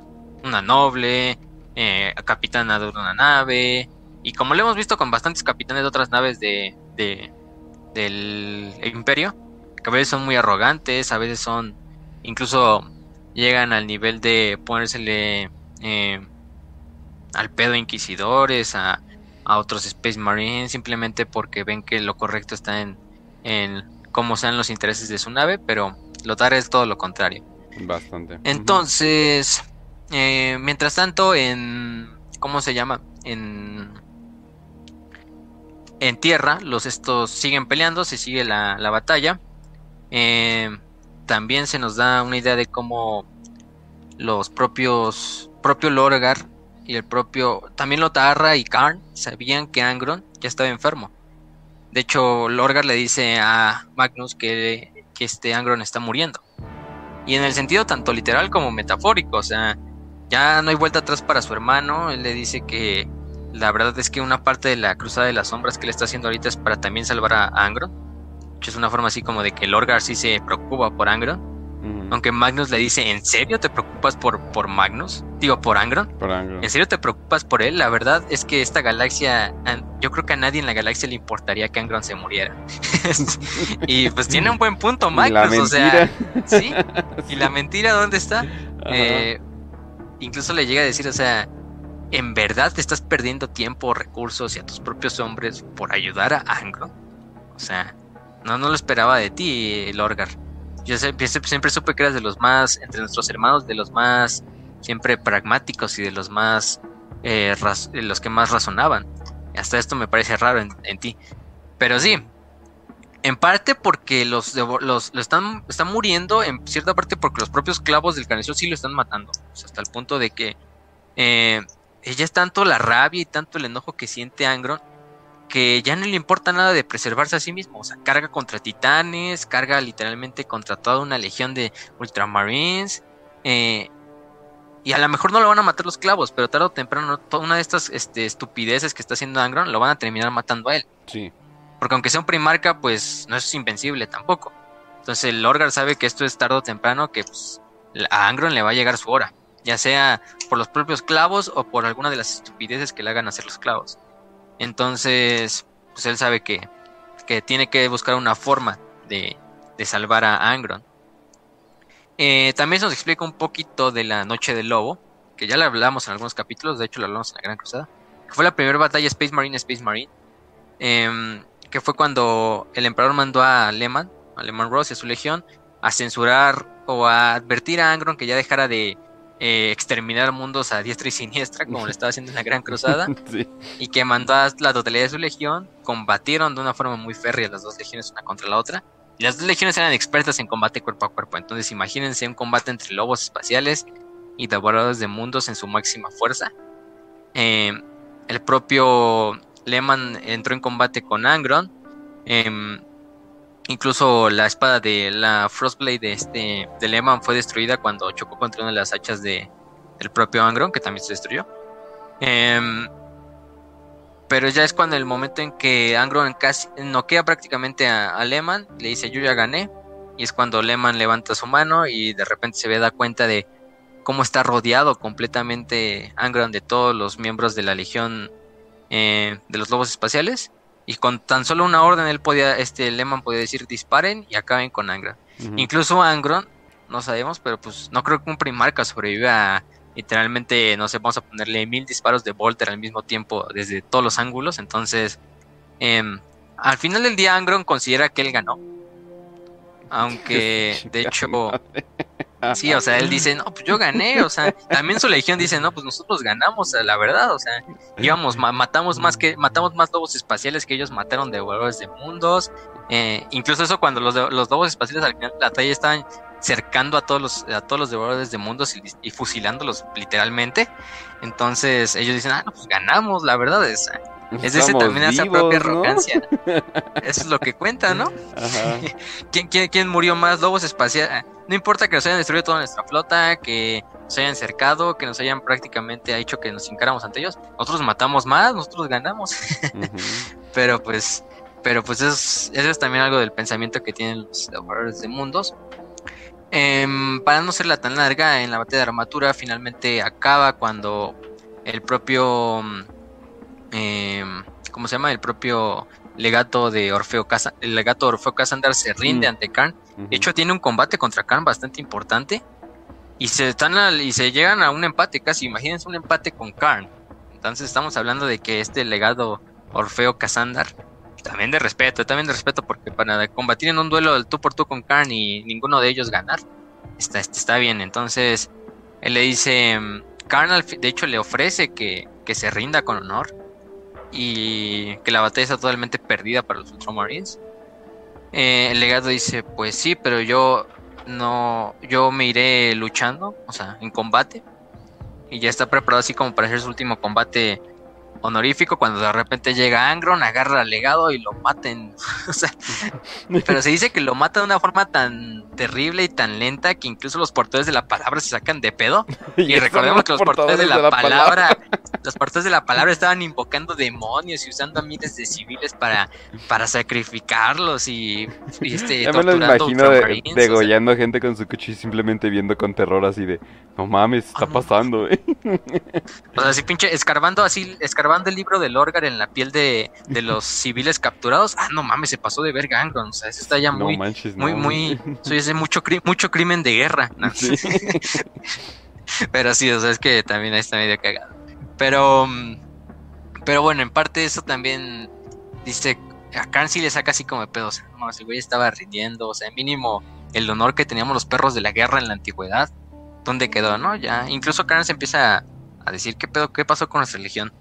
Em, también por otra parte, algo que no mencionamos es que los, estos bibliotecarios de los devoradores de mundos los odiaba completamente. Angron los odiaba, o sea, ya sabemos, bueno, ya se pueden esperar por qué, ¿no? Pero los odiaba completamente. Incluso les dice, llega hasta un punto en donde les dice, o se ponen los clavos del carnicero o los ejecuto.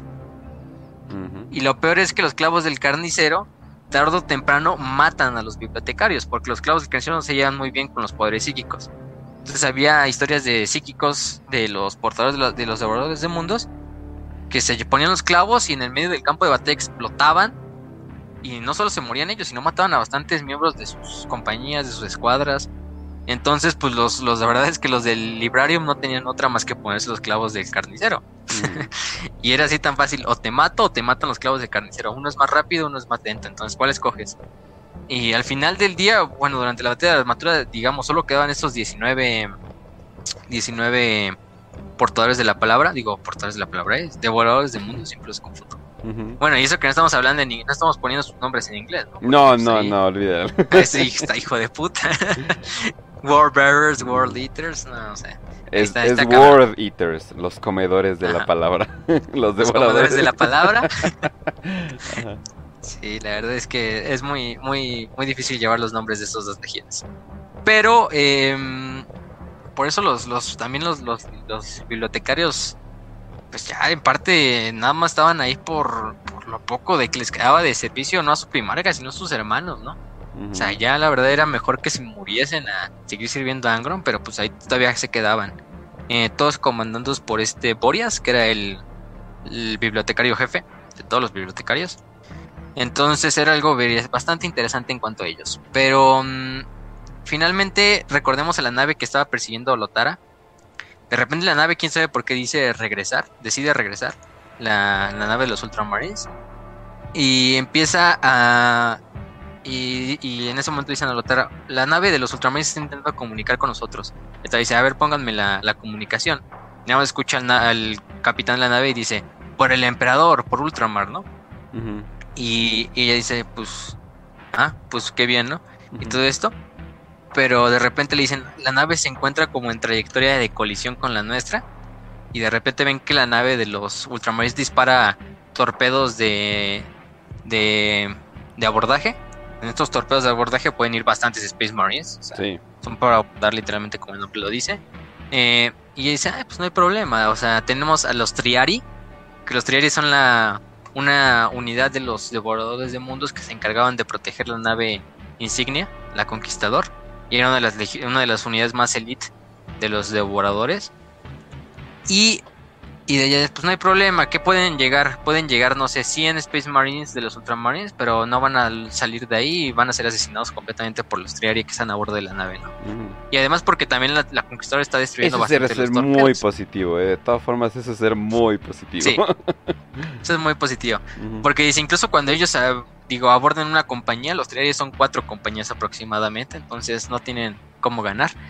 Y de repente le dicen, eh, capitán, ¿qué cree que los Triari eh, decidieron desembarcar en armatura y, desobedecer las órdenes de quedarse en la nave y no están en la nave, entonces la nave no tiene ningún Space Marine a bordo.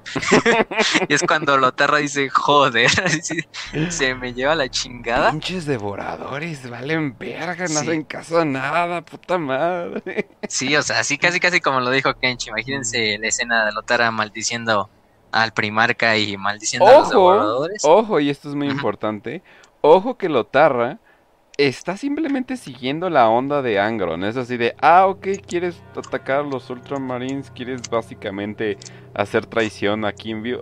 ok, está bien, no hay ningún problema. Yo te voy a seguir. Literalmente lo sigue hasta el final. O sea, inclusive cuando está en lo mero mero, ella así de, ay, ojalá Angron no se lastime. O sea, conste y esta, o sea, pero un poquito más de atención esta cabrona, porque esta, esta cabrona nunca lo cuestionó, o sea, pero nunca. Nunca hubo un momento donde, chance no deberíamos andar queriendo matar al emperador, ¿no? o sea, ella, ella, desde el primer momento en que la herejía se, se desveló, ella fue la primera en poner, pues no, yo sigo a mi primarca hasta el infierno y de regreso, ¿no? Como siempre decimos. De hecho, hay una historia corta que no la he leído, pero que se llama eh, Una rosa bañada en sangre. Y habla de Lothar Azarrin, es una historia corta, creo que también está en audiolibro. Entonces, si la quieren escuchar, o bueno, si la encuentran en español, bien por ustedes. Pero si la encuentran, si también saben inglés, y mejor en vez de leerla quieren escucharla en audiolibro, pues váyanse a la página esa de 40k Audio, que les mandamos la otra vez. Eh, y ahí, creo que está la historia corta.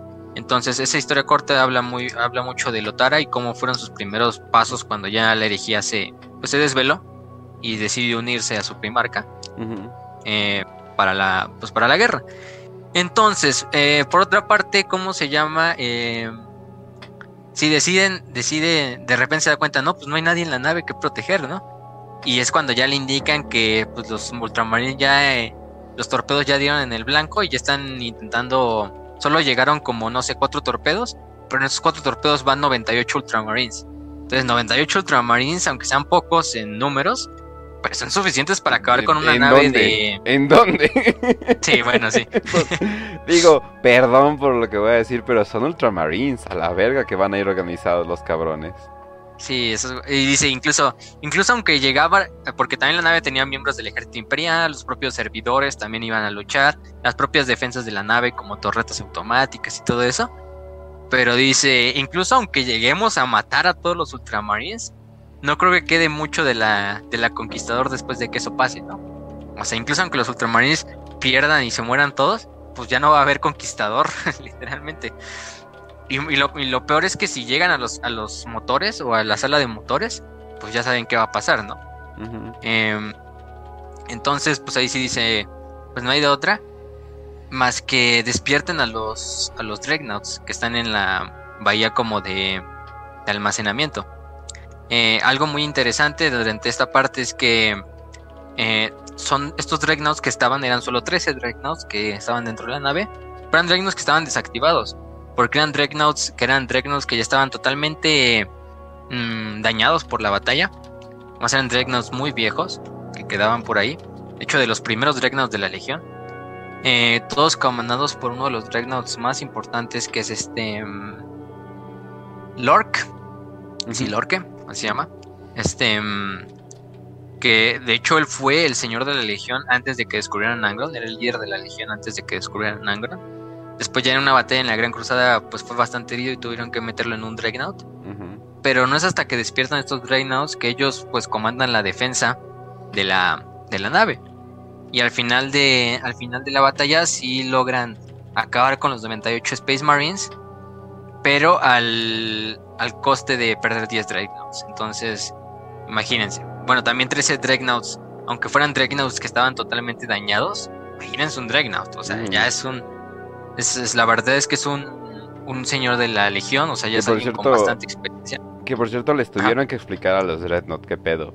O sea, les tuvieron que ah, explicar, les tuvieron que explicar a los Rednot es así de, a ver, a ver, a ver, a ver. ¿Cómo que estábamos peleando con los Ultramarines? o sea, ¿qué, ¿qué, está pasando aquí, no?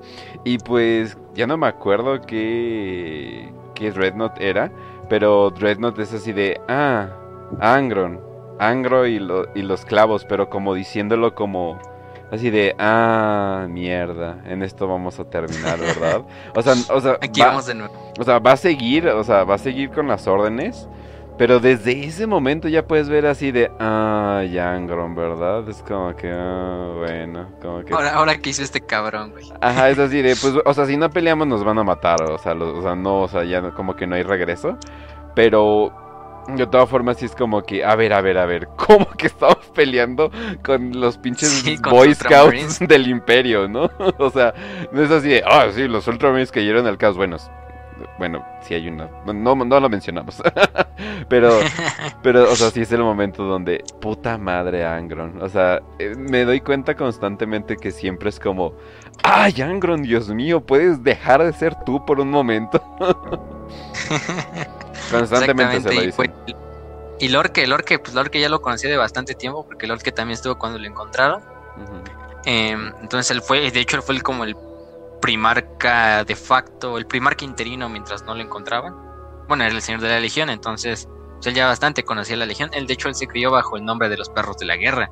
Él ya, los desde de mundos era un concepto bastante raro para él, porque pues él, al poco tiempo de que descubren Angron, él es cuando lo internan en el Dreadnought y ya de ahí pues pocas veces sale a la batalla, ¿no? Entonces a él sí le, sí le hace muy raro, pero pues dice, al final dice, pues ya que, ¿no? Ya, ya, estoy, ya estoy metido en este pedo, pues ya no puedo, ya mejor seguir aquí. Y bueno, Lorque va a ser importante eh, después, porque va a ser uno de los eh, que al final sí, creo pues, que van a Lorque, leales. Incluso Lorque nada más dice como, mmm, viejos hábitos, ¿verdad? O sea, como citando la frase de viejos hábitos eh, difícil mueren o nunca mueren. Es como que, mm, pues bueno, e-, ese es el camino de nuestra legión, ¿verdad? Sí, el de, de hierba mala nunca muere. Entonces, pues ya vale madres. Con, con nuestro primer pues no hay de otra. Entonces, ya, se agarran a putas con los Marines. Eh, pierden 10 Dreadnoughts, pero a cambio matan a todos los Marines. Entonces, pues puedes decir que fue una victoria, una victoria pírrica. Em, mientras tanto, también pues ya. Al final del día ya cuando regresan a las naves todos, pues ya le dan la orden a Lotara de que bombardee armatura. Y también Lotara es como, oye, ¿por qué no hicimos esto desde el principio, no? En vez de, de, de aventar todas las legiones así a lo pendejo del planeta, a la superficie. Y de hecho es algo de lo que al principio Lorgar dice, pues, no de hecho esta campaña se ha eh, atrasado mucho tiempo porque literalmente Angron solo simplemente quiere pelear cuerpo a cuerpo con lo que encontremos. O sea, incluso si nos llegamos a encontrar, no sé, porque de hecho al principio de la Cruzada de las Sombras los dos legiones se llevaban bien. Y de hecho ya se iban a agarrar a putazos entre las dos. Pero no fue porque atacaron unos Eldars oscuros y se calmaron todo el desmadre.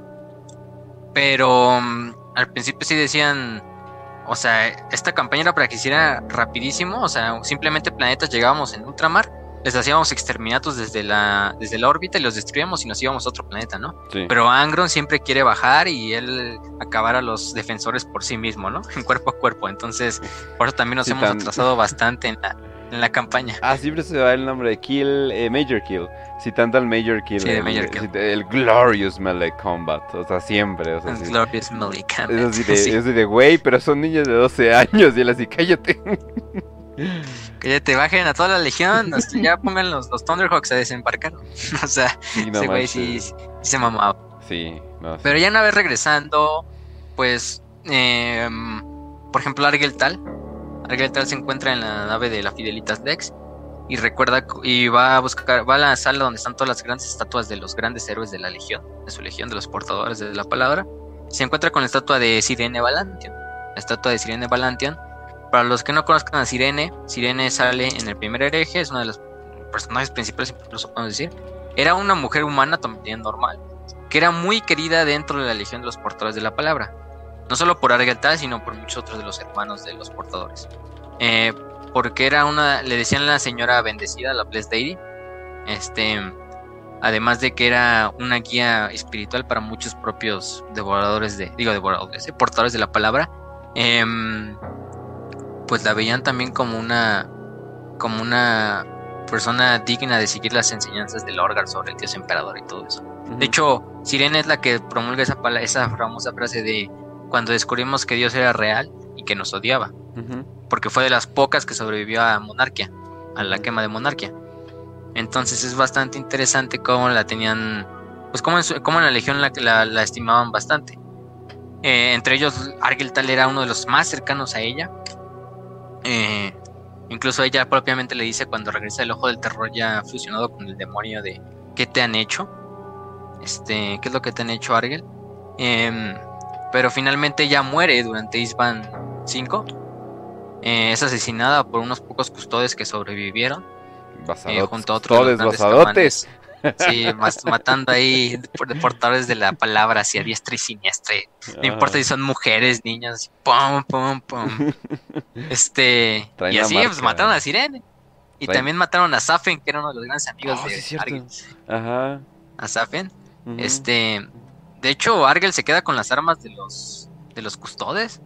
Aunque sí tiene un buen punto, por ejemplo, Ark en su video donde explica la trama. Las armas de los custodes estaban como codificadas para que solo para que leyeran el código genético del del devorador del del custodes, entonces nadie más las puede usar más que el custodes.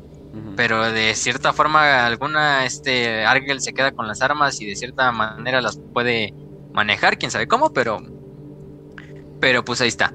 Entonces también eh, es cuando llega Erebus y le ofrece así de repente, oye, pues ¿qué crees? Yo, yo la puedo revivir con los poderes estos de la disformidad.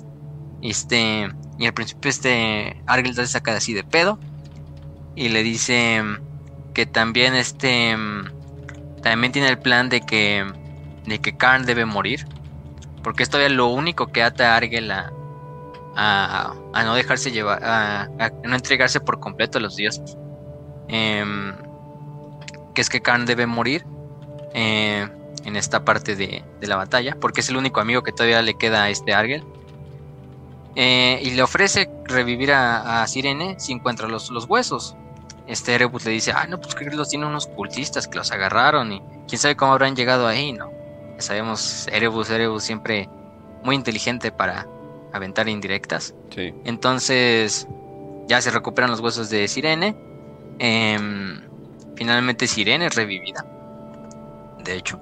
Este, después de estar casi un año así, literalmente su alma siendo torturada por demonios, de cierta manera esta regresa a la, a la vida, se reencuentra con este Argel y pues ahí están. Por ahí lo dejamos por el momento.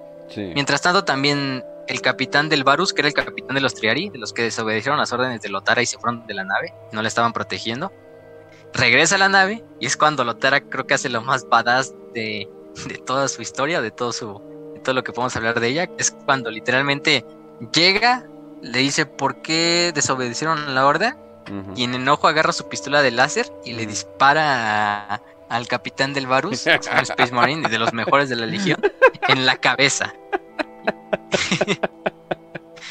imagínense, imagínense lo que está sucediendo. No, no sabía, o sea, vive, pero no sabiendo si, van si va a morir o no. O sea, básicamente, o sea... Sí, ella dice...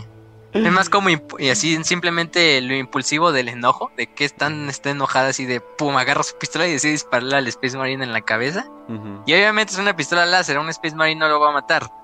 Eh, simplemente a lo mejor le deja una quemadura o, incluso como dice, lo broncea, ¿no? Le dio una buena, una buena Oye, pero le, le, chinga un ojo. Eh, de, de, todas formas, o sea, y nada más se quedaron así de.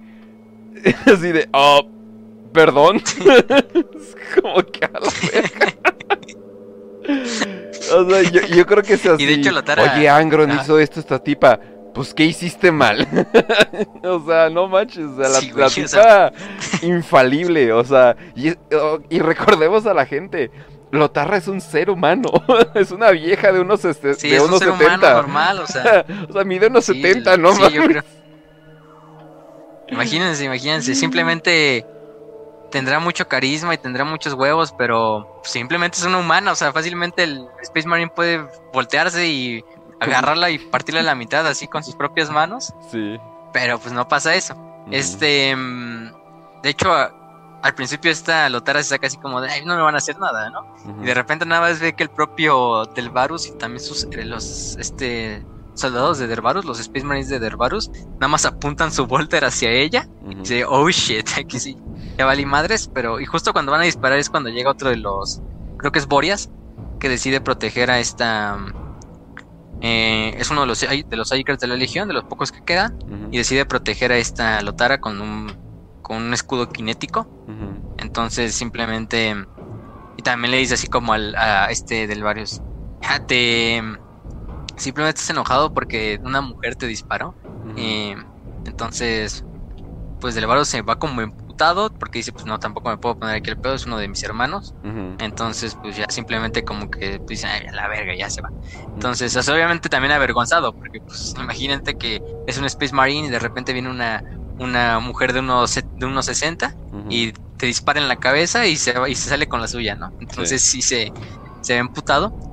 Eh, también tenemos ahí una breve historia donde este, el propio del Varus tiene un combate dentro de los combates de los de los este, pozos gladiatorios de la Legión. Combate a ocho oponentes.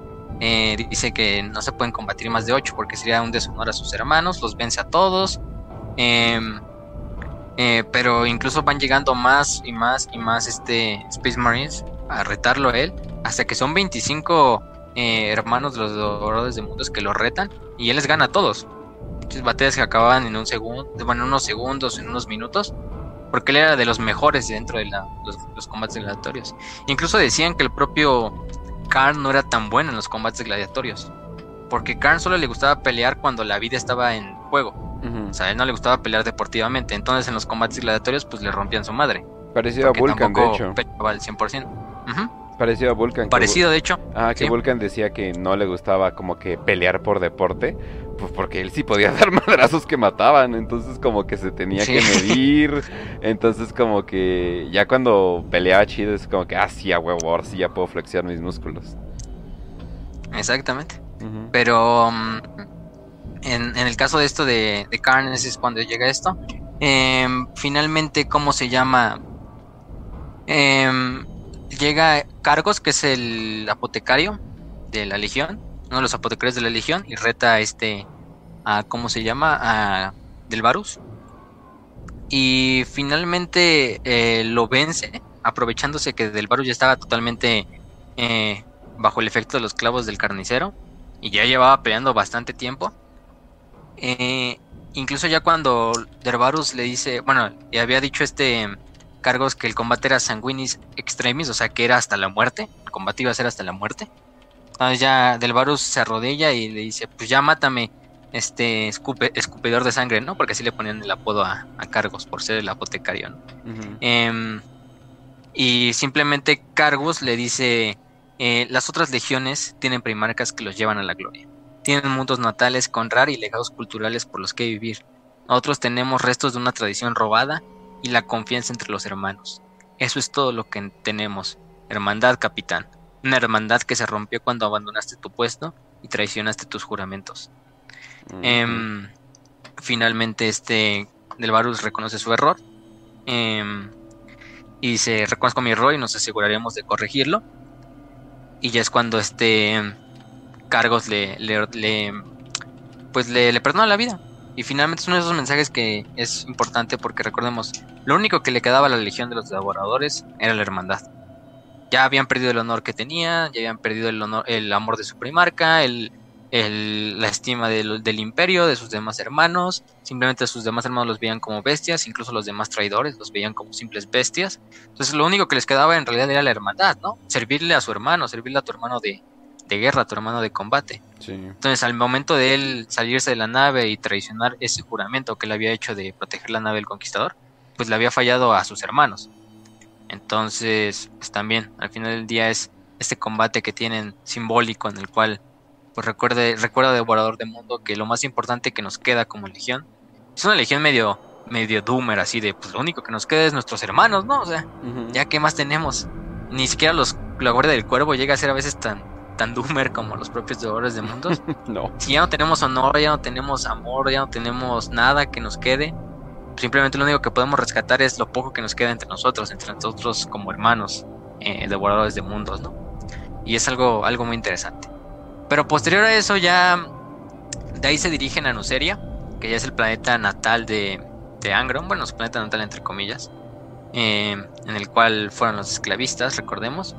Eh, se dirigen ahí, bueno, las flotas combinadas, tanto de Lorgar como de Angron, em, para así este encabezar lo que este cómo se llama se me fue el nombre Lorgar mm. quería hacer sobre lo de salvar a su hermano recordemos que él había dicho que había una sola forma de salvar a su hermano él solo la conocía ya sabemos a qué nos vamos y bueno algunos ya se sabrán a qué nos referimos en lo cual salvar a su hermano la única forma de salvar a Angron eh, dirigiéndose a Nuceria de hecho durante la batalla de Nuceria tiene ahí un breve momento este Angron cuando se encuentran los cadáveres de sus antiguos hermanos, de sus antiguos eh, gladiadores que lucharon junto a él. Em, pero es en ese momento en que llegan a, Nuceria, cuando finalmente ya los ultramarines les iban ganando, les iban siguiendo el paso, y la flota de los ultramarines también llega a este, a cómo se llama, a Nuceria.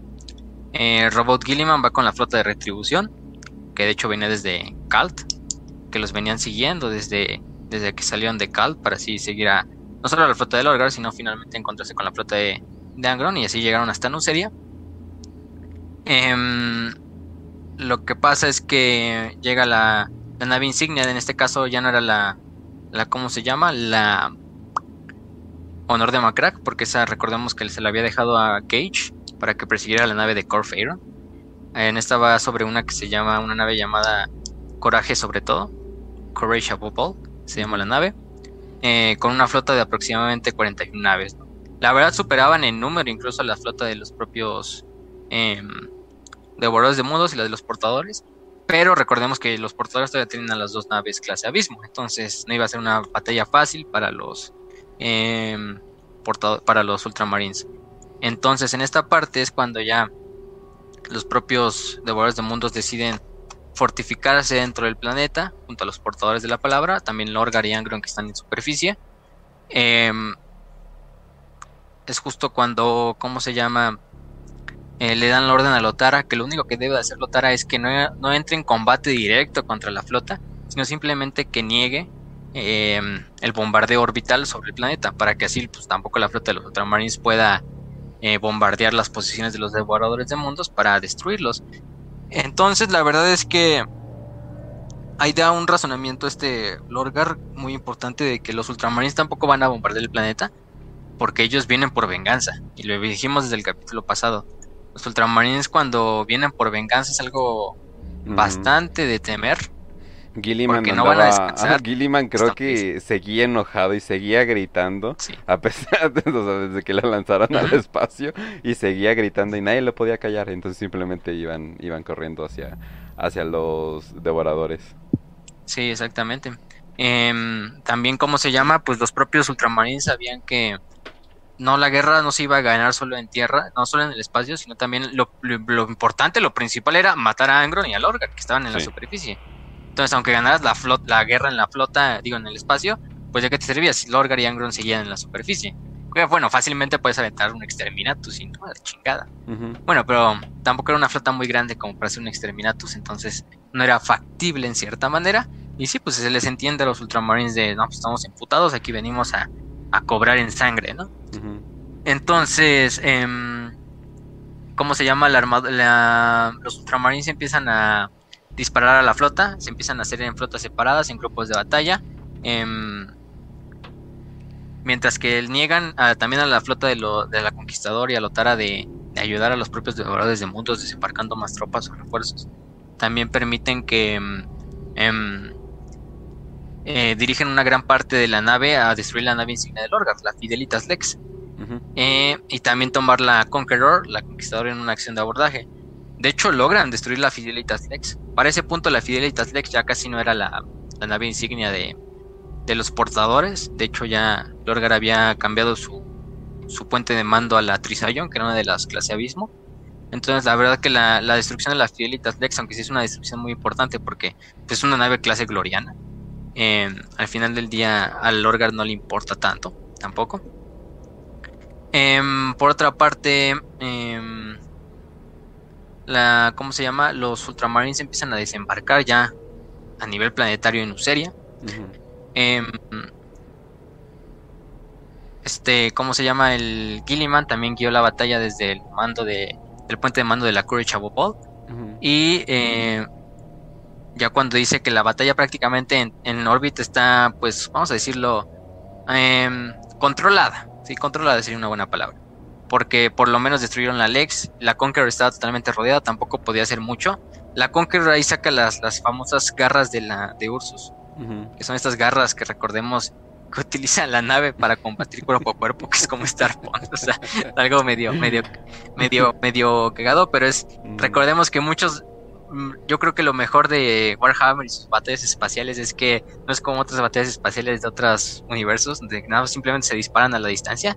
No, aquí las naves se agarran a putazos, literalmente. O sea, se dan con los espolones, en el Battlefield Gothic, incluso todas las naves llegan a remeterse unas contra las otras en combate cuerpo a cuerpo. O sea, es algo bastante cagado de, de Warhammer. Hay una. hay, un videojuego que se llama Star Sector.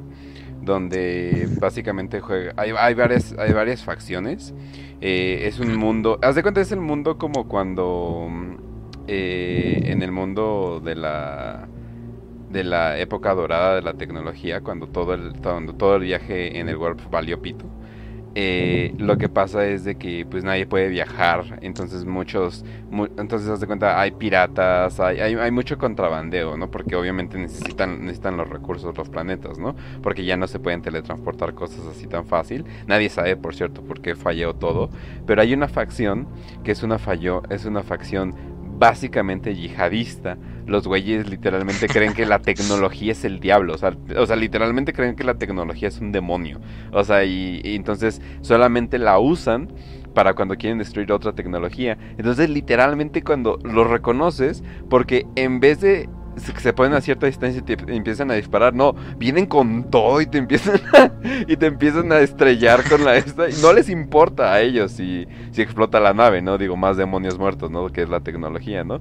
Pero algo así me recordó de que literalmente la nave así de que no, no, no, no, no nos vamos a poner al ladito como barcos y nos empezamos a disparar, ¿no? No te echamos el barco encima. Por cierto, tenemos armas listas para esta situación porque esto es todo lo que queríamos hacer.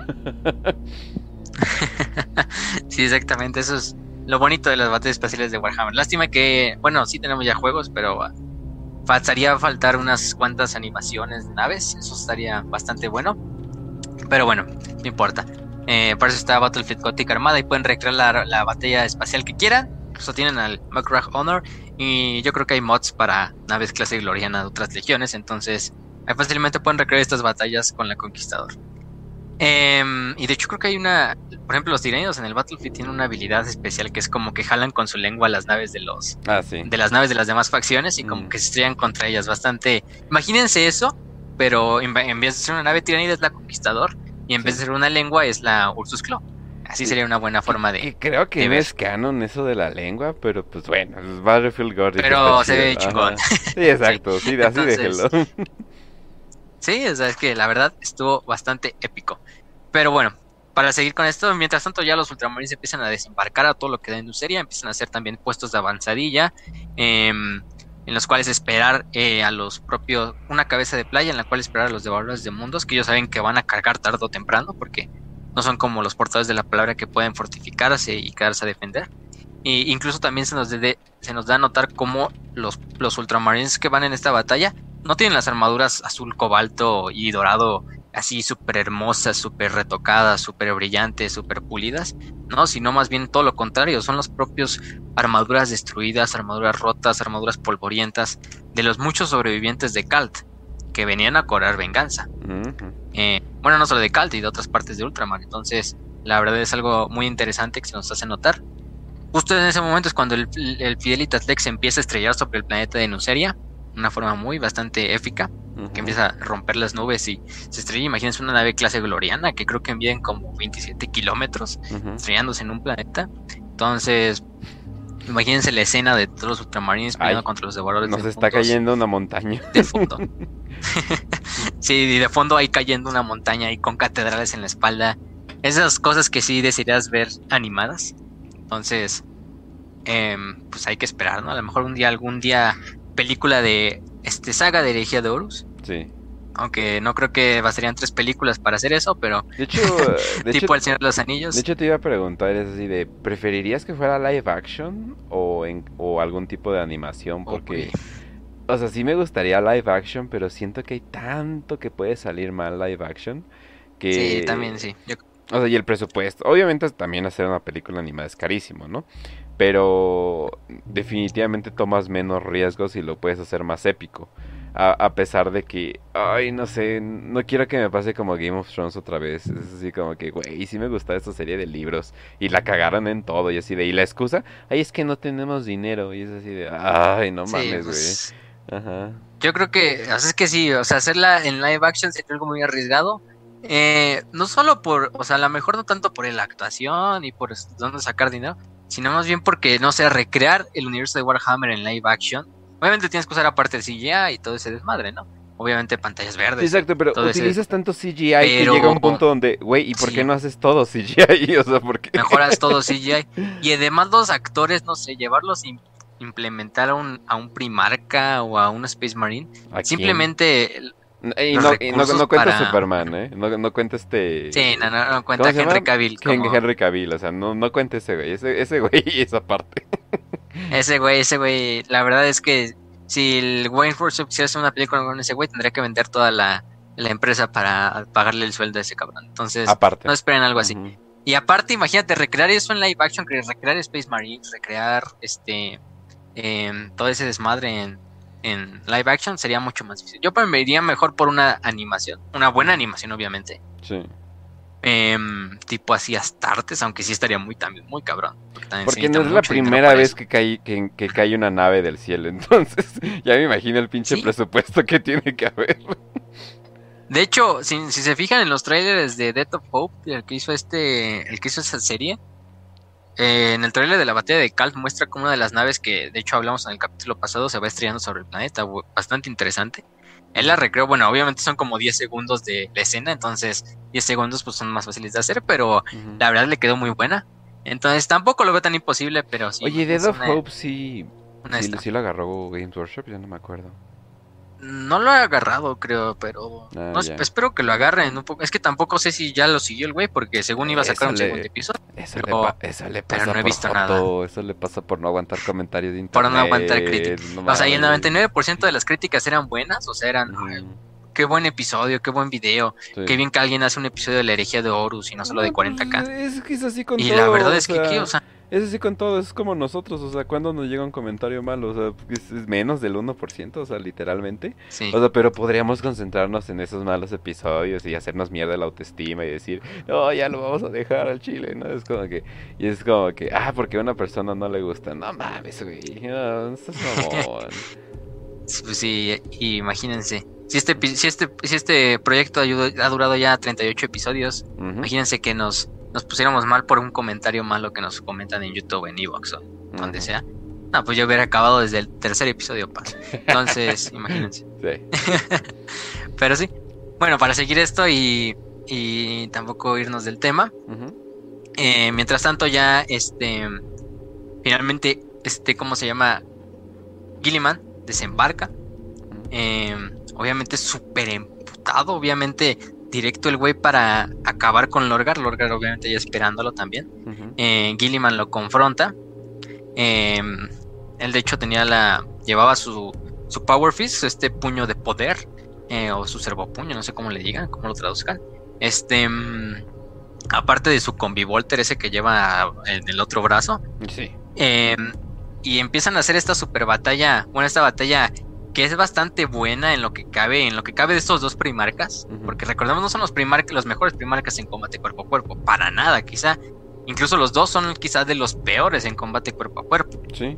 Pero recordemos, son primarcas todavía. Sí. O sea, incluso a su nivel, ver combatir a dos miembros, a, dos estos, a estos dos miembros como a, a Gilliman con sus eh, Power Fist, mientras este, eh, ¿cómo se llama? Este Lorgar tiene su característico Crossius y su esta masa de guerra que no recuerdo el nombre de la masa de guerra, pero pues es una batalla de semidioses prácticamente. Em, es una batalla bastante rápida en las cuales los estos también están al mismo tiempo peleando contra los propios miembros de las otras legiones, o sea, Gilliman matando devoradores, digo devoradores, este, bueno, sí, también devoradores, sí, pero más que nada portadores de la palabra, mientras que Lorga también está matando, eh, ¿cómo se llama? Ultramarines al mismo tiempo. De hecho, es esa portada de, de, la novela que si la ven que es así, Lorgar y Angron de espadas matando. Putazo a alguien con su mazote, sí, sí. Sí, la verdad, uff. Y o sea, el ultramarín vuela como 5 metros hacia arriba y luego cae. O sea, imagínense la fuerza de, de Lorgar para levantar eso con su Crossius, o con su masa de guerra. Em, este, los dos luchando incluso en, unos movimientos que van a una velocidad que simplemente se ven como manchones para los demás Space Marines. O sea que ni siquiera los Space Marines pueden como captar los movimientos de los dos primarcas luchando. Em, llega hasta un punto en el cual primero este eh, Gilliman agarra con su puño y se lo deja caer sobre todo el pecho de, de este de Lorgar como si fuera un gancho al hígado básicamente.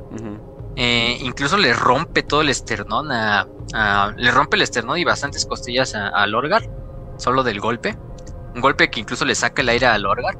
Eh, le empieza a sangrar por la boca, o sea, simplemente del golpe que le está rompiendo el esternón. Imagínense romperle el esternón a un primarca.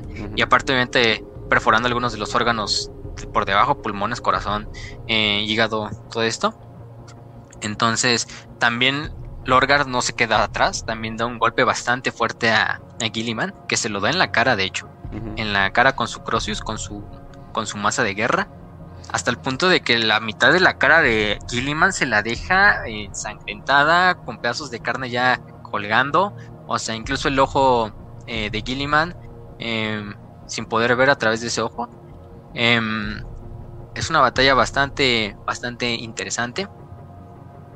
Pero finalmente cuando los dos ya están así como en ese combate, eh, siguen ese combate estancado, porque pues los dos, ninguno tenía ventaja sobre el otro, la verdad.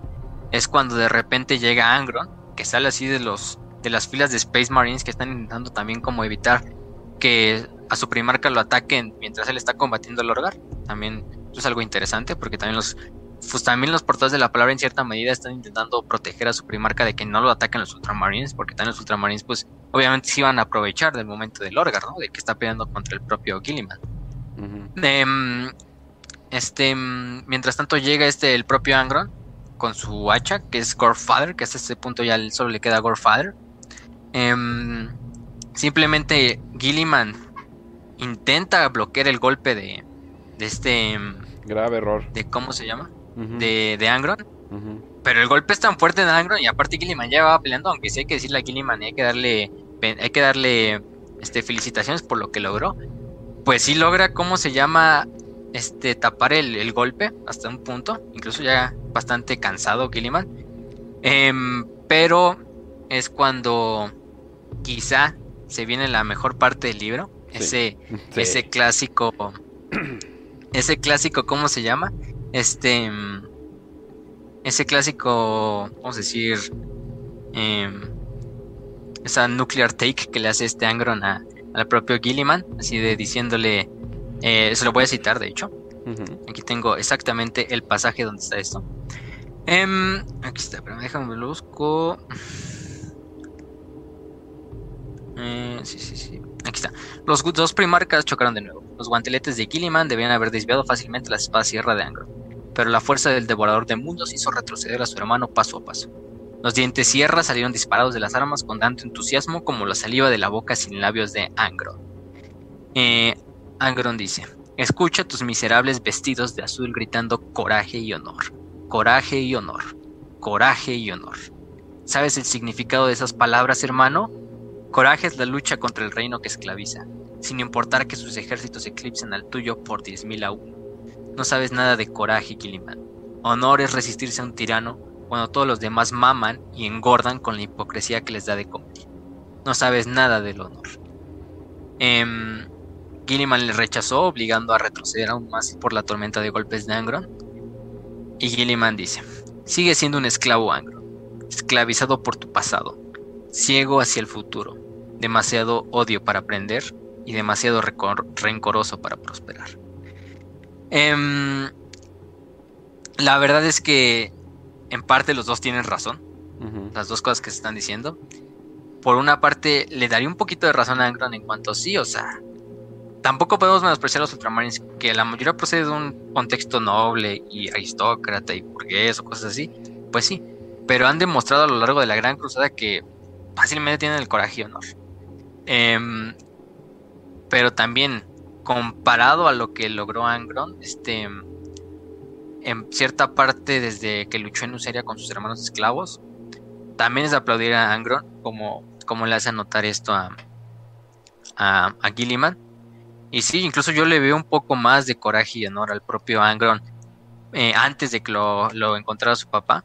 Porque la verdad es Angron sí es de aplaudir como, no, pues aquí me voy a quedar en este monte a luchar con mis hermanos, aunque nos lleve, que nos lleve la verga a todos, literalmente. Entonces, em, es de admirar también a Angron como dice eso. Pero sí Gilliman tiene un buen punto, o sea, al final Angron tú sigues siendo un esclavo. Quizá ya no eres un esclavo de los hombres de Nuceria, quizá ya no eres un esclavo del emperador, pero eres un esclavo de tu rabia, eres un esclavo de tu enojo, eres un esclavo de, tus emociones. Simplemente no, no, no ves hacia atrás, no quieres aprender, estás tan ciego que no quieres aprender ni de tus hijos, ni de ti mismo, ni de tus demás hermanos. Entonces al final del día, ¿quién sigue siendo el esclavo? ¿Tú o yo? Entonces, pues sí, la verdad es que Gilly mantiene bastante razón en, en cuanto a, a también decirle esto a, esto a Angron. Pero, sí, la verdad es que esa, esa frase... Mm, ah, bueno, sigue, sigue, sigue, termina, termina. No, no, sigue tú. No, Ya, ya, ya había terminado. Ok, y luego, pero tú dices, ok, ¿no? Ya, ya viene como que el momento de pico. Y Gilliman se pasa de verga hasta hace algo como que deshonorable. O sea, yo no me imaginaba que iba. les cuéntales, cuéntales. que iba, que iba a andar haciendo sus cosas. O sea, él así como que, ah, sí. Y pues, eh, bueno, no, creo que había, habías dicho que estaban eh, sus amigos gladiadores muertos ahí, estaban sus esqueletos sí, los cráneos. Estaban sus cráneos. Y, y Gilliaman literalmente así de, ah, estos eran tus amigos y órale. Los empieza a aplastar. Y los empieza a aplastar. De hecho, me recuerda mucho a la escena de Hombres de Negro donde se va a escapar el alien y empieza a matar ah, cucarachas. y así de, ay, era tu tío. y así de, oh, no mames, no. O sea, pero es Gilliman. O sea, eh, el Goody Two Shoes acá y es así de, eh, chingue su madre los muertos, ¿no? Es como que, y así de, oh my god. Y ya, Angron se va, o sea, hay que decir bien la frase de Angron se enoja. o sea, Angron se fue una ira completamente incontrolable. Porque de hecho los momentos, un momento triste que había tenido es como que, ah, no mames, mis amigos, mis, compañeros gladiadores muertos, así como que, y sigo recordando ese momento donde los dejé morir. Les, da respeto, ¿no? Les, hace como una ceremonia para... Y llega Gilliman y se saca el pito y empieza a... es como que, güey, no manches, no. Pero total, ¿no? Entonces eh, se súper emputa eh, y pues básicamente Lorgar como que dice, ok, creo, creo que es momento, suena la música de Naruto, que yo creo que ahí sería bueno terminarlo, pero pues básicamente hace el ritual para que hacer que Angron empiece a tomar la forma de lo que lo como nos vemos actual, ¿no? Que es, su, es un demonio primarca, ¿no? Y pues para los que no sepan, un demonio primarca es otro pedo completamente. Exactamente, también este bueno, es que también tenía, por ejemplo, los cráneos de sus compañeros los había colgado como en la armadura. Y es justo en ese momento en que tú dices que se cuando está peleando con Gilliman se le caen de la armadura, se le zafan. Entonces ya es cuando Gilliman los aplasta, unos accidentalmente y otros sí a propósito. Sí, no. Entonces, y, ya es cuando Lorgar empieza a darse cuenta de que cada vez que aplasta uno de los cráneos, como que siente una perturbación en la disformidad, ¿no? Entonces ahí es cuando dice, ya empieza a hacer su ritual, empieza a cantar en un lenguaje así, creo que es colchiciano, así un lenguaje que no, se, no entiende nadie. Y es cuando de repente empieza a invocar la tormenta de la ruina sobre Nuceria. Eh, incluso el planeta se destruye, el cielo se abre completamente, em, se empiezan a formar como un torrente de fantasmas y de espíritus que empiezan a, llover sobre el propio planeta, bastante, bastante interesante. Em, luego empieza a llamar a los no nacidos, a los demonios, para que le ayuden a, lo que está intentando hacer. Y finalmente es cuando como que Angron lo, lo vamos a decir como que lo sus músculos los, los deja como en, em, en espasmo y es cuando empieza a hacer el ritual sobre Angron. Y los primeros este em, eh, cómo se llama su los espasmos empiezan a hacer tanto que Angron empieza a cambiar a gritar o sea les empieza a salir de los luces de los ojos también. Su propia sangre se empieza a convertir como en en, en magma en lava. Em, empieza a llorar también de la agonía del dolor Em, mientras tanto su cuerpo se empieza a romper.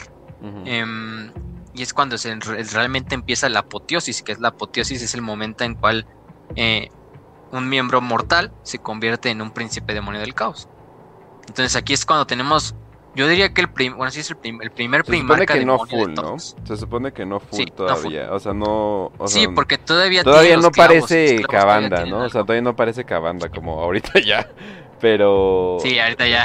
Sí, ahorita. Oh my god. Pero sí, o sea, empieza a tener esta transformación. O sea, literalmente deja de ser algo biológico. Angro. O sea, los Angron deja de ser algo biológico completamente y empieza a ser buju magia, o sea, de la, o sea, es que como está vivo, ¿no? O sea, literalmente ya no tiene sangre, ¿no? Entonces empieza a transformarse en eso y pues ya empieza la, la demonicidad, como dicen en el chat. Y pues la neta, momento épico, pero creo que ahí lo dejamos y tenemos que continuar. Bueno, eh, no, una última. A ver, va, va, va.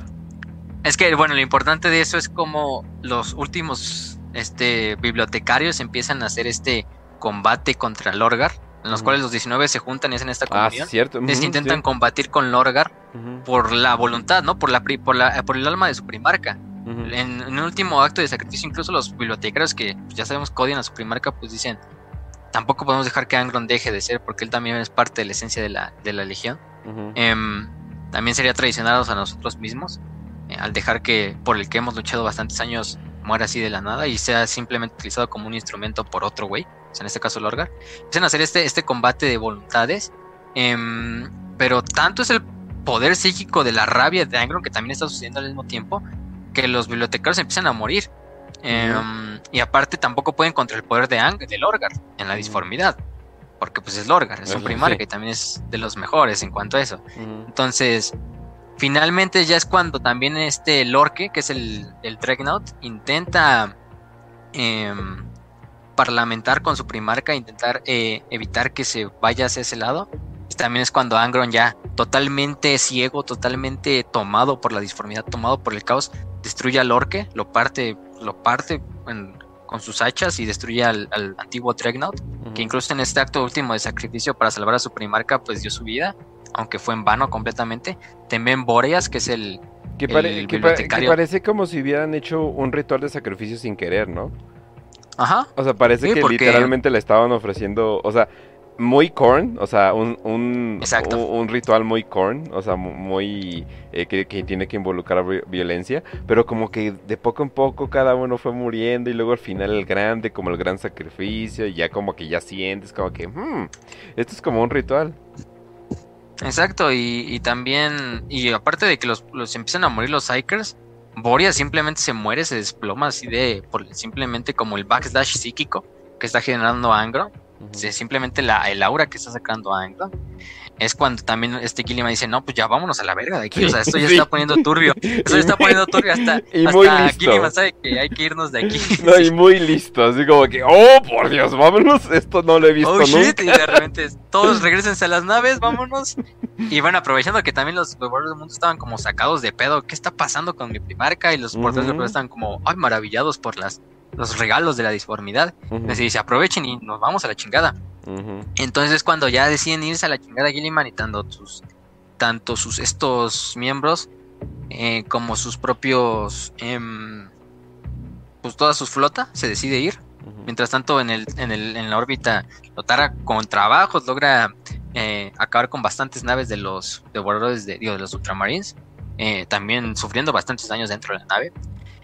Pero finalmente hay algo que sí deberíamos de acabar esta novela ya así para, para finalizarlo, porque es de hecho el punto segundo punto más importante es que Khan y Argel tal estaban peleando contra Ultramarines a bordo de todas las naves, digo a bordo de, digo en la superficie.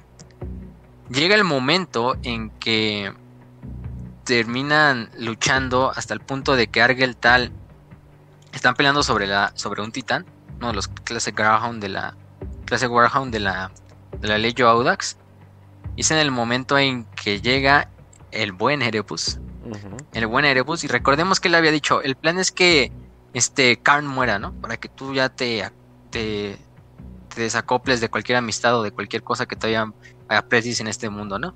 Es este. Mm, em, cuando finalmente Erebus da verdaderamente lo que va a pasar con su plan.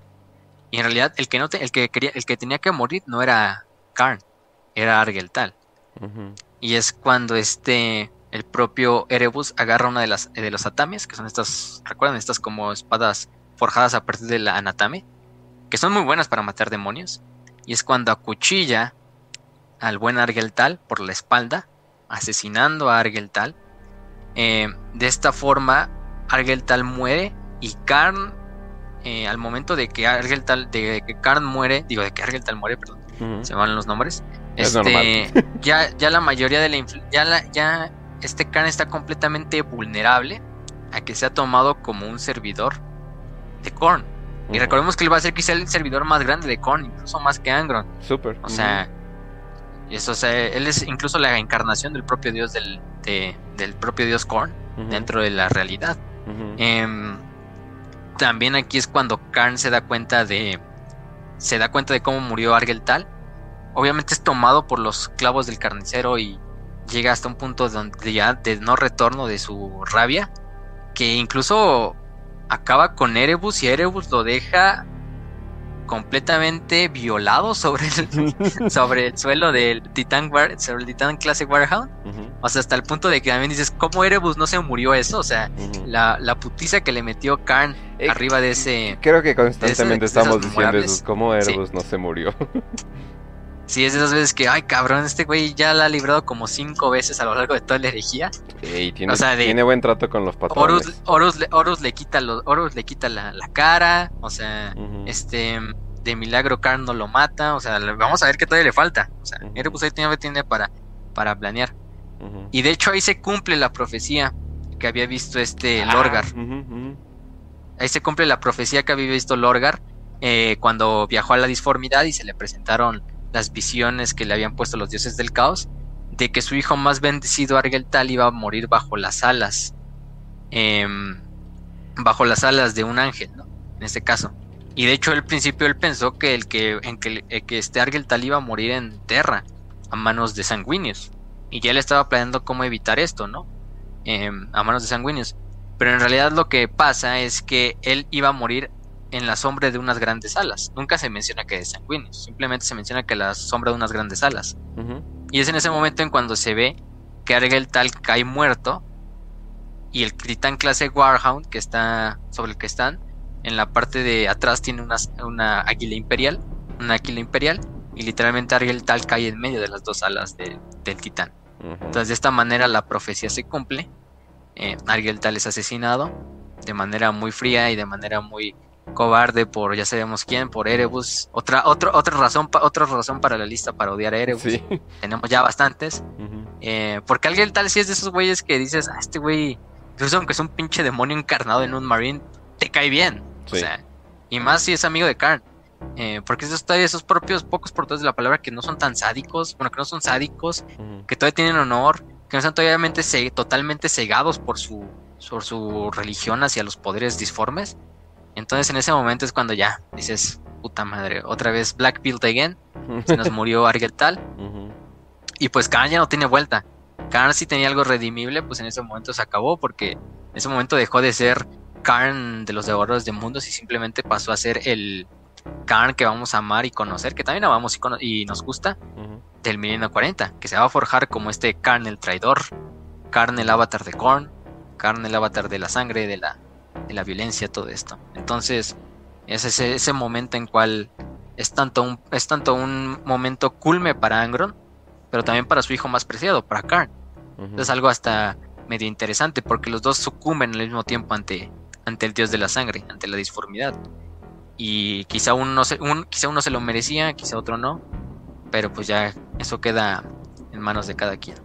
Así es. Em, exactamente. Bueno, y nada más por otra cosa, Sirene, Sirene la van a ver que sobrevive, pero es este reclutada por un perpetuo llamado Daimon Britannis, que es un perpetuo que trabaja como agente de la Cabala, que es la esa organización puramente alienígena que intenta acabar con el caos, pero a su propia manera, para la cual también trabaja John Gramáticos. Y le, le informa a Sirene que ella se ha convertido en un perpetuo a través del ritual que hizo este Erebus para revivirla. Que no, es, no era una perpetua desde el principio, pero a través de ese ritual que hizo Erebus ella se convierte en una perpetua. Entonces la necesita para el plan que está haciendo la cabala. Lo em, cual es como, a ah, chinga, se podía hacer un perpetuo con un ritual, pero como que, ah, bueno, pues, pero piensas como que el emperador... Eso de los perpetuos como que siempre tienen reglas muy raras, pero pues bueno. Sí, porque hasta John Grammaticus, recordemos, John Grammaticus era un perpetuo como, este, artificial, lo crearon así los de la cabala, así simplemente por, por este, por así, por sus huevos, dijeron. y Damon Britannis, pues también es un perpetuo original, pero sí es así un güey que, o sea, simplemente Race Traitor, así de que, o sea, el güey es humano, pero a los demás humanos le dice Monkai. Porque como la cabala la mayoría son Eldars y él trabaja para la cabala, o sea, yo ya no me junto con los changuillos esos, ¿eh? yo soy un perpetuo. Es el prieto que por azares del destino se consiguió una novia güerita y así de, ay sí, pinches prietos, es que no yo sé soy qué alemán, va es como que, ah, mira. Simón, güey. No mames. No mames, güey, sí, no Pero sí, o sea, Ahí ese es el, el. Lo que la Pussy Elder le hace a un motherfucker. Sí, definitivamente. Porque hasta John Grammaticus, aunque lo veas como un pinche chismoso espacial, pues ahí dices, ay, pues este güey sí. Sí, dices, pues este güey sí tiene, ¿cómo se llama? Em, este güey sí tiene algo de carisma y a lo mejor el güey tampoco, o sea, de hecho John Grammaticus no trabaja tanto para la cabala, o sea, como lo esperaría la cabala. Tiene ahí como su propia agenda entre, entre manos también. Pero este Demo Britannis es como, yo, yo no me junto con humanos, güey. Yo nada más pinche Eldar. Y, ay, güey, no mames. y, los, y, los, Eldar así nada más se ven entre ellos así de... Mm. como que nadie le quiere decir para no ser culero. y así de... Mm, sí. Pero bueno. Sí. Entonces, y a partir de ahí, pues ya sabemos que la cruzada termina. Eh, ya Loregar y Angron se pueden mover de ultramar y reunirse otra vez con Horus. Su trabajo, la verdad, aunque no acabaron con Ultramar, no acabaron con Gilliman, no acabaron con los 500 mundos, pues fue un, un golpe bastante bueno. Y al final lo que se logró fue que Angron eh, avanzara a la inmortalidad. Y que pues los devoradores de mundos se entregaran por completo a Korn. Ya de aquí en adelante van a ver que los devoradores de mundos, pues cada vez los van a ver más salvajes. Oh, de costumbre, que de costumbre, imagínense. Nos acercamos más y más y más a lo que sería el clímax de esta historia, a pesar de que cada historia tiene como que sus pequeños clímax. Pero lo que entenderemos en el siguiente episodio. Eh, por cierto, gente, tal vez tenemos un pequeño descansito. Eh, ahí les vamos a avisar, ahí les vamos a avisar qué pedo. Pero es simplemente en lo que nos acomodamos y todo eso. Pero pues bueno, mientras eh, vamos a leer sus preguntas para las 5 de 5. Ya saben que nos pueden mandar sus preguntas a Telegram, en YouTube, en donde quiera. Ya está en Facebook, también en el grupo de Facebook y ahí las guardamos. Pero vamos a ir de uno en uno. Y no, no se preocupen, si nos llegan a ser demasiados, pues los contamos todos para, para un episodio de preguntas, que no sería la primera vez que lo hacemos. Entonces, siguiente, los milagros se crean con poderes psíquicos. Ah, más o menos, dependiendo, dependiendo qué consideres como que poder psíquico. Pero pues digo, está, está, la, está las veces donde literalmente alguien le reza a un dios y ese dios le hace un favor y literalmente crea lo que sería un, eh, o sea, se detiene la orden natural y pasa lo que sería un milagro. Si eso le puedes llamar como un poder psíquico del dios, pues bueno. Pero, o sea, si tú te puedes referir a de que, no, pues una persona dice que es milagrosa porque tiene poderes psíquicos, eh, como este, el Doge Van, eh, Van Dyer, que, bueno, no, ese güey utilizó tecnología, así que mm, peor para él todavía. Pero entonces podría ser, pero no. O sea, bien, bien los milagros se supone que son literales favores de los dioses. Y se podría decir, no, pues los crean con esa conexión psíquica que tienen. Pues bueno, pero ya sería como que ahondar mucho e, en el tema. Pero pues sí, como tal, pues es que sí, como tal, no podemos decir que sean poderes psíquicos porque incluso gente que no era Psyker podría decir manifestaba milagros. Pues este, ahí se fue el Lord Solar Macarius el otro que sale en la de los mundos de Zapat, también se me fue el nombre, pero en realidad no, o sea, en realidad más que nada no son poderes psíquicos, sino más bien una manifestación en espacio real del favor de un dios. O sea, la mayoría son del emperador, del emperador, claro, y de los dioses del caos. Que bueno, los milagros de los dioses del caos o las bendiciones de los dioses del caos, pues no son tanto como un milagro, pero em, bueno, desde el punto en que lo veas, pero los del emperador sí. Entonces, sí podemos decir que es, o sea, obviamente se necesita el canal psíquico disforme, pero en realidad no son poderes psíquicos. exacto. Bueno, siguiente. En el universo 40K las personas pueden poner negocios, changarros, etcétera. Híjole, depende mucho el planeta, pero en su mayoría no. Eh, o te van a cobrar un, un, impuesto bien cabrón. O literalmente vas a trabajar en el changarro del. O sea, de, de del imperio. O sea, pero no, en general no se puede poner un negocio eh, como tal. O sea, puedes hacer business, o sea, puedes hacer business, o sea, fuera, o sea, fuera del, del ojo de la, del, del, imperio, de la inquisición, de todo. O sea, sí puedes decirle, oye, pues te cambio esto por esto, etcétera, etcétera. No, o sea, no tanto que tengas que ser un rogue trader, o sea, no, o sea, no me estoy refiriendo a eso. Pero sí lo puedes hacer, pero pues todo tiene que ser debajo de la mesa. Pero no, así la libertad de tú elegir qué quieres hacer y poner un negocio, está medio cabrón. No, no se, no se permiten emprendedores este libertarios. Entonces, basado el imperio, pasadote, así de dejar esos güeyes si quiera sacar su. O así puedes poner, por ejemplo, me acuerdo de All, de Linus Parson tenía su granjita que era suya, era suya, sola suya. Eh, pero eran épocas de la Gran Cruzada, entonces eran épocas muy diferentes. y, no es como que es un negocio, simplemente es una granja y aunque sí, él, cultivaba las flores y la, esta hierba, hierba negra y las vendía para pues, mantener su granja y a sus trabajadores, pues era un negocio. Pero era un negocio más muy básico, no era ni modo que pongas así tu tienda de... Quizás sí puedes llegar a poner tiendas así como básicas de necesidad, pero la mayoría de esas cosas están totalmente administradas por el, por el gobierno planetario, por el administratum, entonces tú no tienes ningún lugar donde en realidad poner esas madres ya están cubiertas por el imperio. Uno rapidito, porque es, es, alguien gran fan de Radio Marrando ya por mucho tiempo. Dice, ¿no sale más Word dejar al emperador renacer? Ay, mi vida, si fuera tan fácil, creo que lo hubieran hecho. Ah, sí, imagínate, O sea, más bien, nadie sabe, o sea, nadie sabe qué, qué va a pasar cuando el emperador muera, o sea, pero así nadie. Y digo, antes eran mil almas al, al, día y ahorita estamos llegando como a 4.500, 6.000 he escuchado en, en, en, otros lugares. Entonces sí, o sea, definitivamente cuesta un chingo mantener ese cadáver vivo. Pero es que nadie sabe qué pasaría, nadie sabe si van a literalmente hundirse eh, en horrores de nuevo. Eh, o sea, entonces no, o sea, no, obviamente no sería tan fácil. Y... Pero pues digo, más o menos de eso se trata como que las historias para donde van. Entonces, tal vez, tal vez tenía razón después de todo.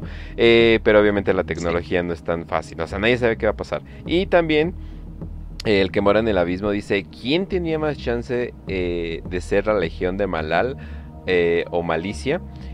si es que regresan a Malal, yo digo en lo personal que los señores de la noche, los Night Lords, sería como que lo ah, más posible que pudieran es que como que no, o sea, como que no tiene. Es que es el más edgy y como es el más edgy de los dioses, le queda. sí, y de hecho hasta lo busqué porque yo dije a ver si no estoy mal, pero sí, o sea, le rinden, le rinden eh, al caos sin, al caos eh, undivided, al caos sin dividir. Entonces, pues sí, o sea, serían como que los que los que más les quedan. Pero bueno, siguiente. Y hay unos que ni siquiera le rezan, entonces exacto. Entonces, qué mejor que qué mejor que servir a Malar que alguien que no le reza al caos, porque él es el dios de odiar al caos, de hecho. De hecho. Entonces, eh, se alerta beige Dice, ¿alguna vez planean hacer un concurso de comunidad, onda de creación de capítulos astartes, cuentos cortos, etcétera? No, pero qué buena idea, ¿eh? Tal vez cuando regresemos a nuestro descanso sería muy chingón tener eh, un concursillo acá planeado. O en los grupos ahora sí que darles un buen tiempo, darles acá unos un mes o algo por el estilo acá unos estos y así debatir de ellos en vivo en el programa y todo eso estaría chido. Y sí, bueno, de hecho, de hecho hemos planeado algo, ¿verdad? Que nos hicieron hacer notar por ahí por el, por el grupo de, de, Telegram. Ah, que era de, de un capítulo que ya de hecho lo, lo, planeamos para cuando acabemos la herejía de Horus. Bueno, cuando acabemos esta como tanda de herejía de Horus, porque ya saben que hacemos como videos de tanda de herejía, y luego hacemos videos de lore en general, y volvemos a hacer herejía y así. Eh, que era un video en cuanto, digo un video, un, un programa en cuanto a comunidad, así de, no sé, a lo mejor en lo más probable es que lo hagamos en tipo de responder llamadas. Medio mezclado también con preguntas y respuestas. Para que también ustedes puedan interactuar durante los programas. Y pues si quieren incluso llamarnos a través de Telegram, que es donde hacemos los programas. Para así también que haya más contacto en contra la comunidad y sea un evento comunitario de Warhammer para Prietos. Pero lo seguimos en planeación, entonces va a venir después de que acabemos con esta tanda de la herejía y empezamos con nuevos videos de lore en general. entonces, y también un pequeño club, pero todavía no queremos revelar qué pero sí, definitivamente viene más como que inclusión de la comunidad. Ay, sí, inclusión, ¿no? Pero bueno, entonces vamos, a continuar. Eh, dicen, eh, Omar Najera dice, ¿creen que si otro primarca hubiera sido el señor de la guerra, los hechos de la herejía se hubieran presentado de alguna manera parecida? Eh, está difícil que otra persona aparte de Horus fuera. Y de todas formas, Horus tenía bastante influencia. O sea, se ve que los dioses del caos querían a Horus. O sea, pero lo querían acá desde, desde día uno.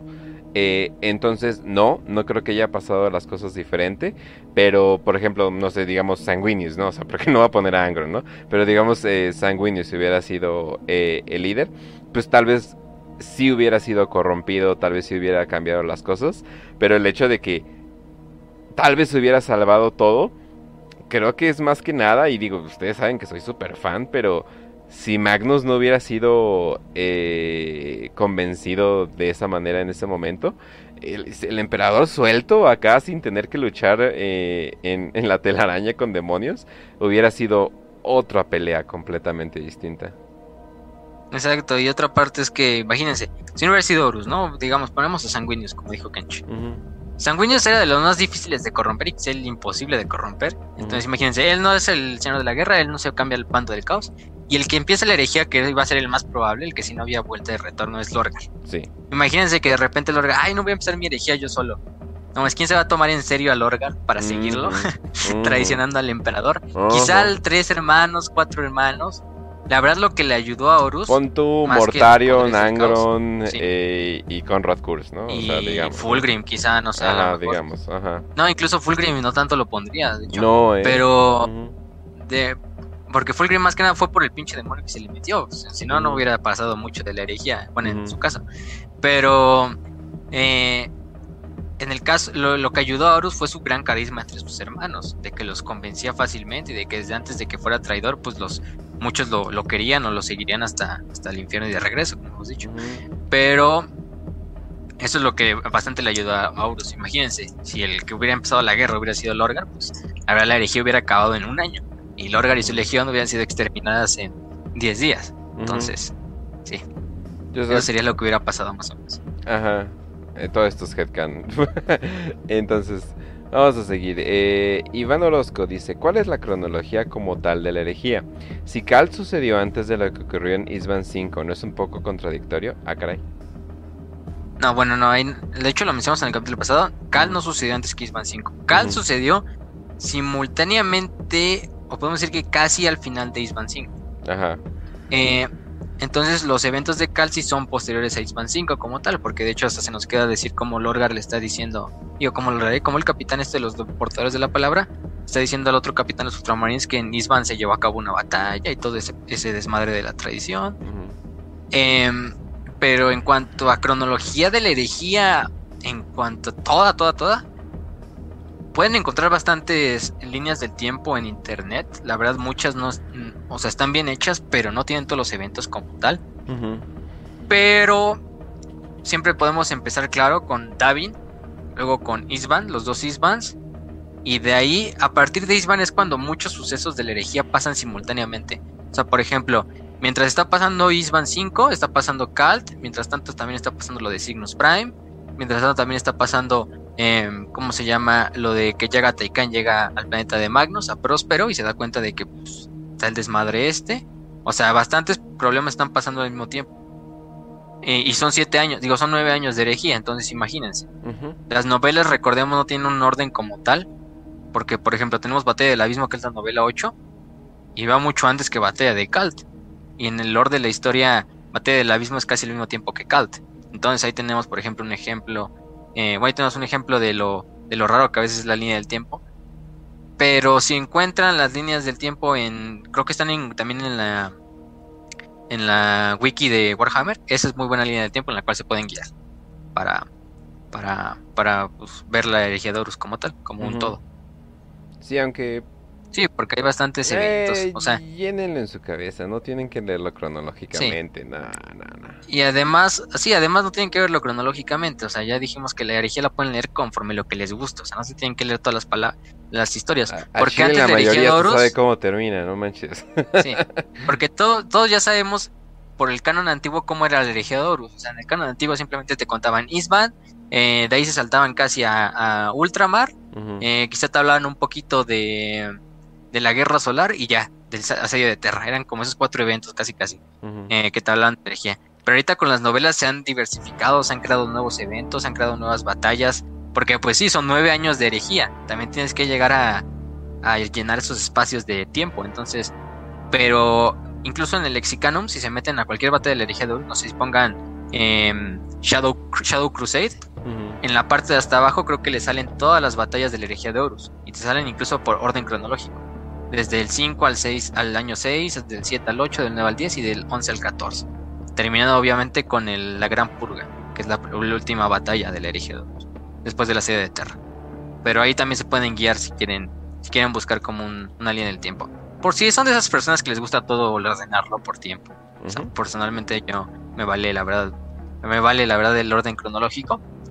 Eh, y por eso es lo que hemos hecho con los capítulos. O sea, además, hemos hecho he intentado de la forma más fácil llevar a cabo cronológicamente estos episodios porque muchos eventos están sucediendo al, al principio. Y si ven que nos regresamos en algunos episodios a, capítulos pasados es porque pues todo esto está sucediendo al mismo tiempo y tenemos que retomar puntos. Em, pero espérense para los demás capítulos de que em, por lo menos los capítulos siguientes de la herejía quizá hagamos otros dos antes de entrar a otros programas más generales quizá hablemos de lo que sería la batalla de la segunda batalla de, Próspero, que es lo que tiene que ver con las cicatrices blancas, que no hemos hablado casi nada de ellos. No. Y también lo que tiene que ver con la cruzada de tramas, que es de los ángeles oscuros y de los amos de la noche. Entonces todavía estamos en, en espera de ver qué temas son los que siguen. También hay que organizarlo muy bien. Para que gente no se, no se angustien si no damos un tema a seguir este, desde este programa, pero ya para el sábado, o bueno, para el día que sea antes del programa, ya tendríamos casi una respuesta de qué es el evento que sigue. Entonces, para que, para que si quieren leer también las novelas y llegar al programa con un poquito más de, de, de lore, ¿no? En la cabeza y de contexto. Pero sí. Perfecto. Bueno, entonces, eh, bueno, gente, ya saben que nos pueden encontrar en Spotify, en iBooks, en básicamente todos los cositas de podcast nos pueden ver en vivo en YouTube y también ahí se quedan los videos para su disfrute. Eh, de vez en cuando hacemos videos cortillos de las cosas que están pasando. Esperemos que hagamos uno pronto. O sea, espero que pase algo grande pronto.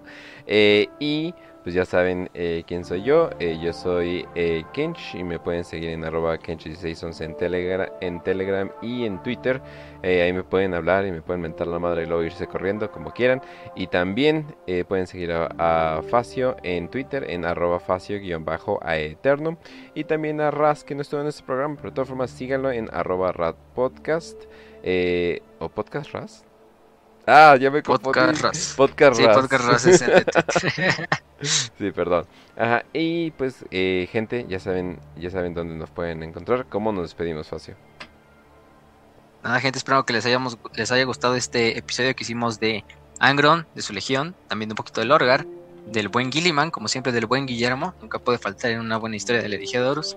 Entonces, eh, esperamos, esperamos que lo compartan con sus amigos, con su familia, con los que con los que gusten compartir el universo de Warhammer 40.000 del herejía de como tal. Em, recuerden que se pueden unir también al grupo de Facebook, donde son libres de publicar lo que quieran. He visto alguna tendencia entre los grupos de, de Warhammer 40.000, en español por lo menos. Y me voy refiriendo un poco más a los hispanos, o los digo los españoles, como tal, no tanto a los, los hispanos en términos españoles. broncas con otros grupos. Ah, sí, no, sí, es que aquí, aquí ya está el desmadre. No voy a nombrar grupos, pero algunos ya saben, algunos, muchas de la gente que nos escucha también están en esos grupos. Pero hay grupos donde a lo mejor no les gusta, donde te quitan publicaciones simplemente porque publicaste un meme que no les gustó a los admins, entre otras cosas. Eh, en nuestro grupo de, Facebook no es así. Simplemente sigan las reglas de no publicar, obviamente, cosas que sean funables por Facebook. O sea, saben que desnudos, porno, gore y todo eso es desmadre. Pero pueden publicar lo que quieran, desde sus dudas hasta los memes que quieran. Es que hay otros grupos donde dicen, ah, es que este grupo se convirtió en puros memes y ya no hablan de lore ni de nada.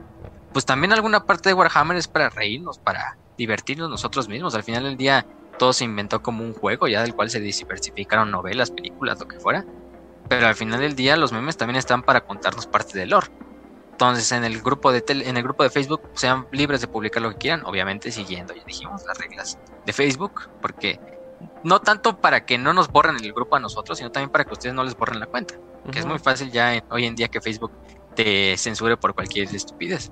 Entonces simplemente eh, háganlo con todo gusto, sigan publicando ahí sus cosas, sus memes, sus preguntas, eh, incluso arte o lo que quieran, incluso sus propios dibujos, sus propias miniaturas.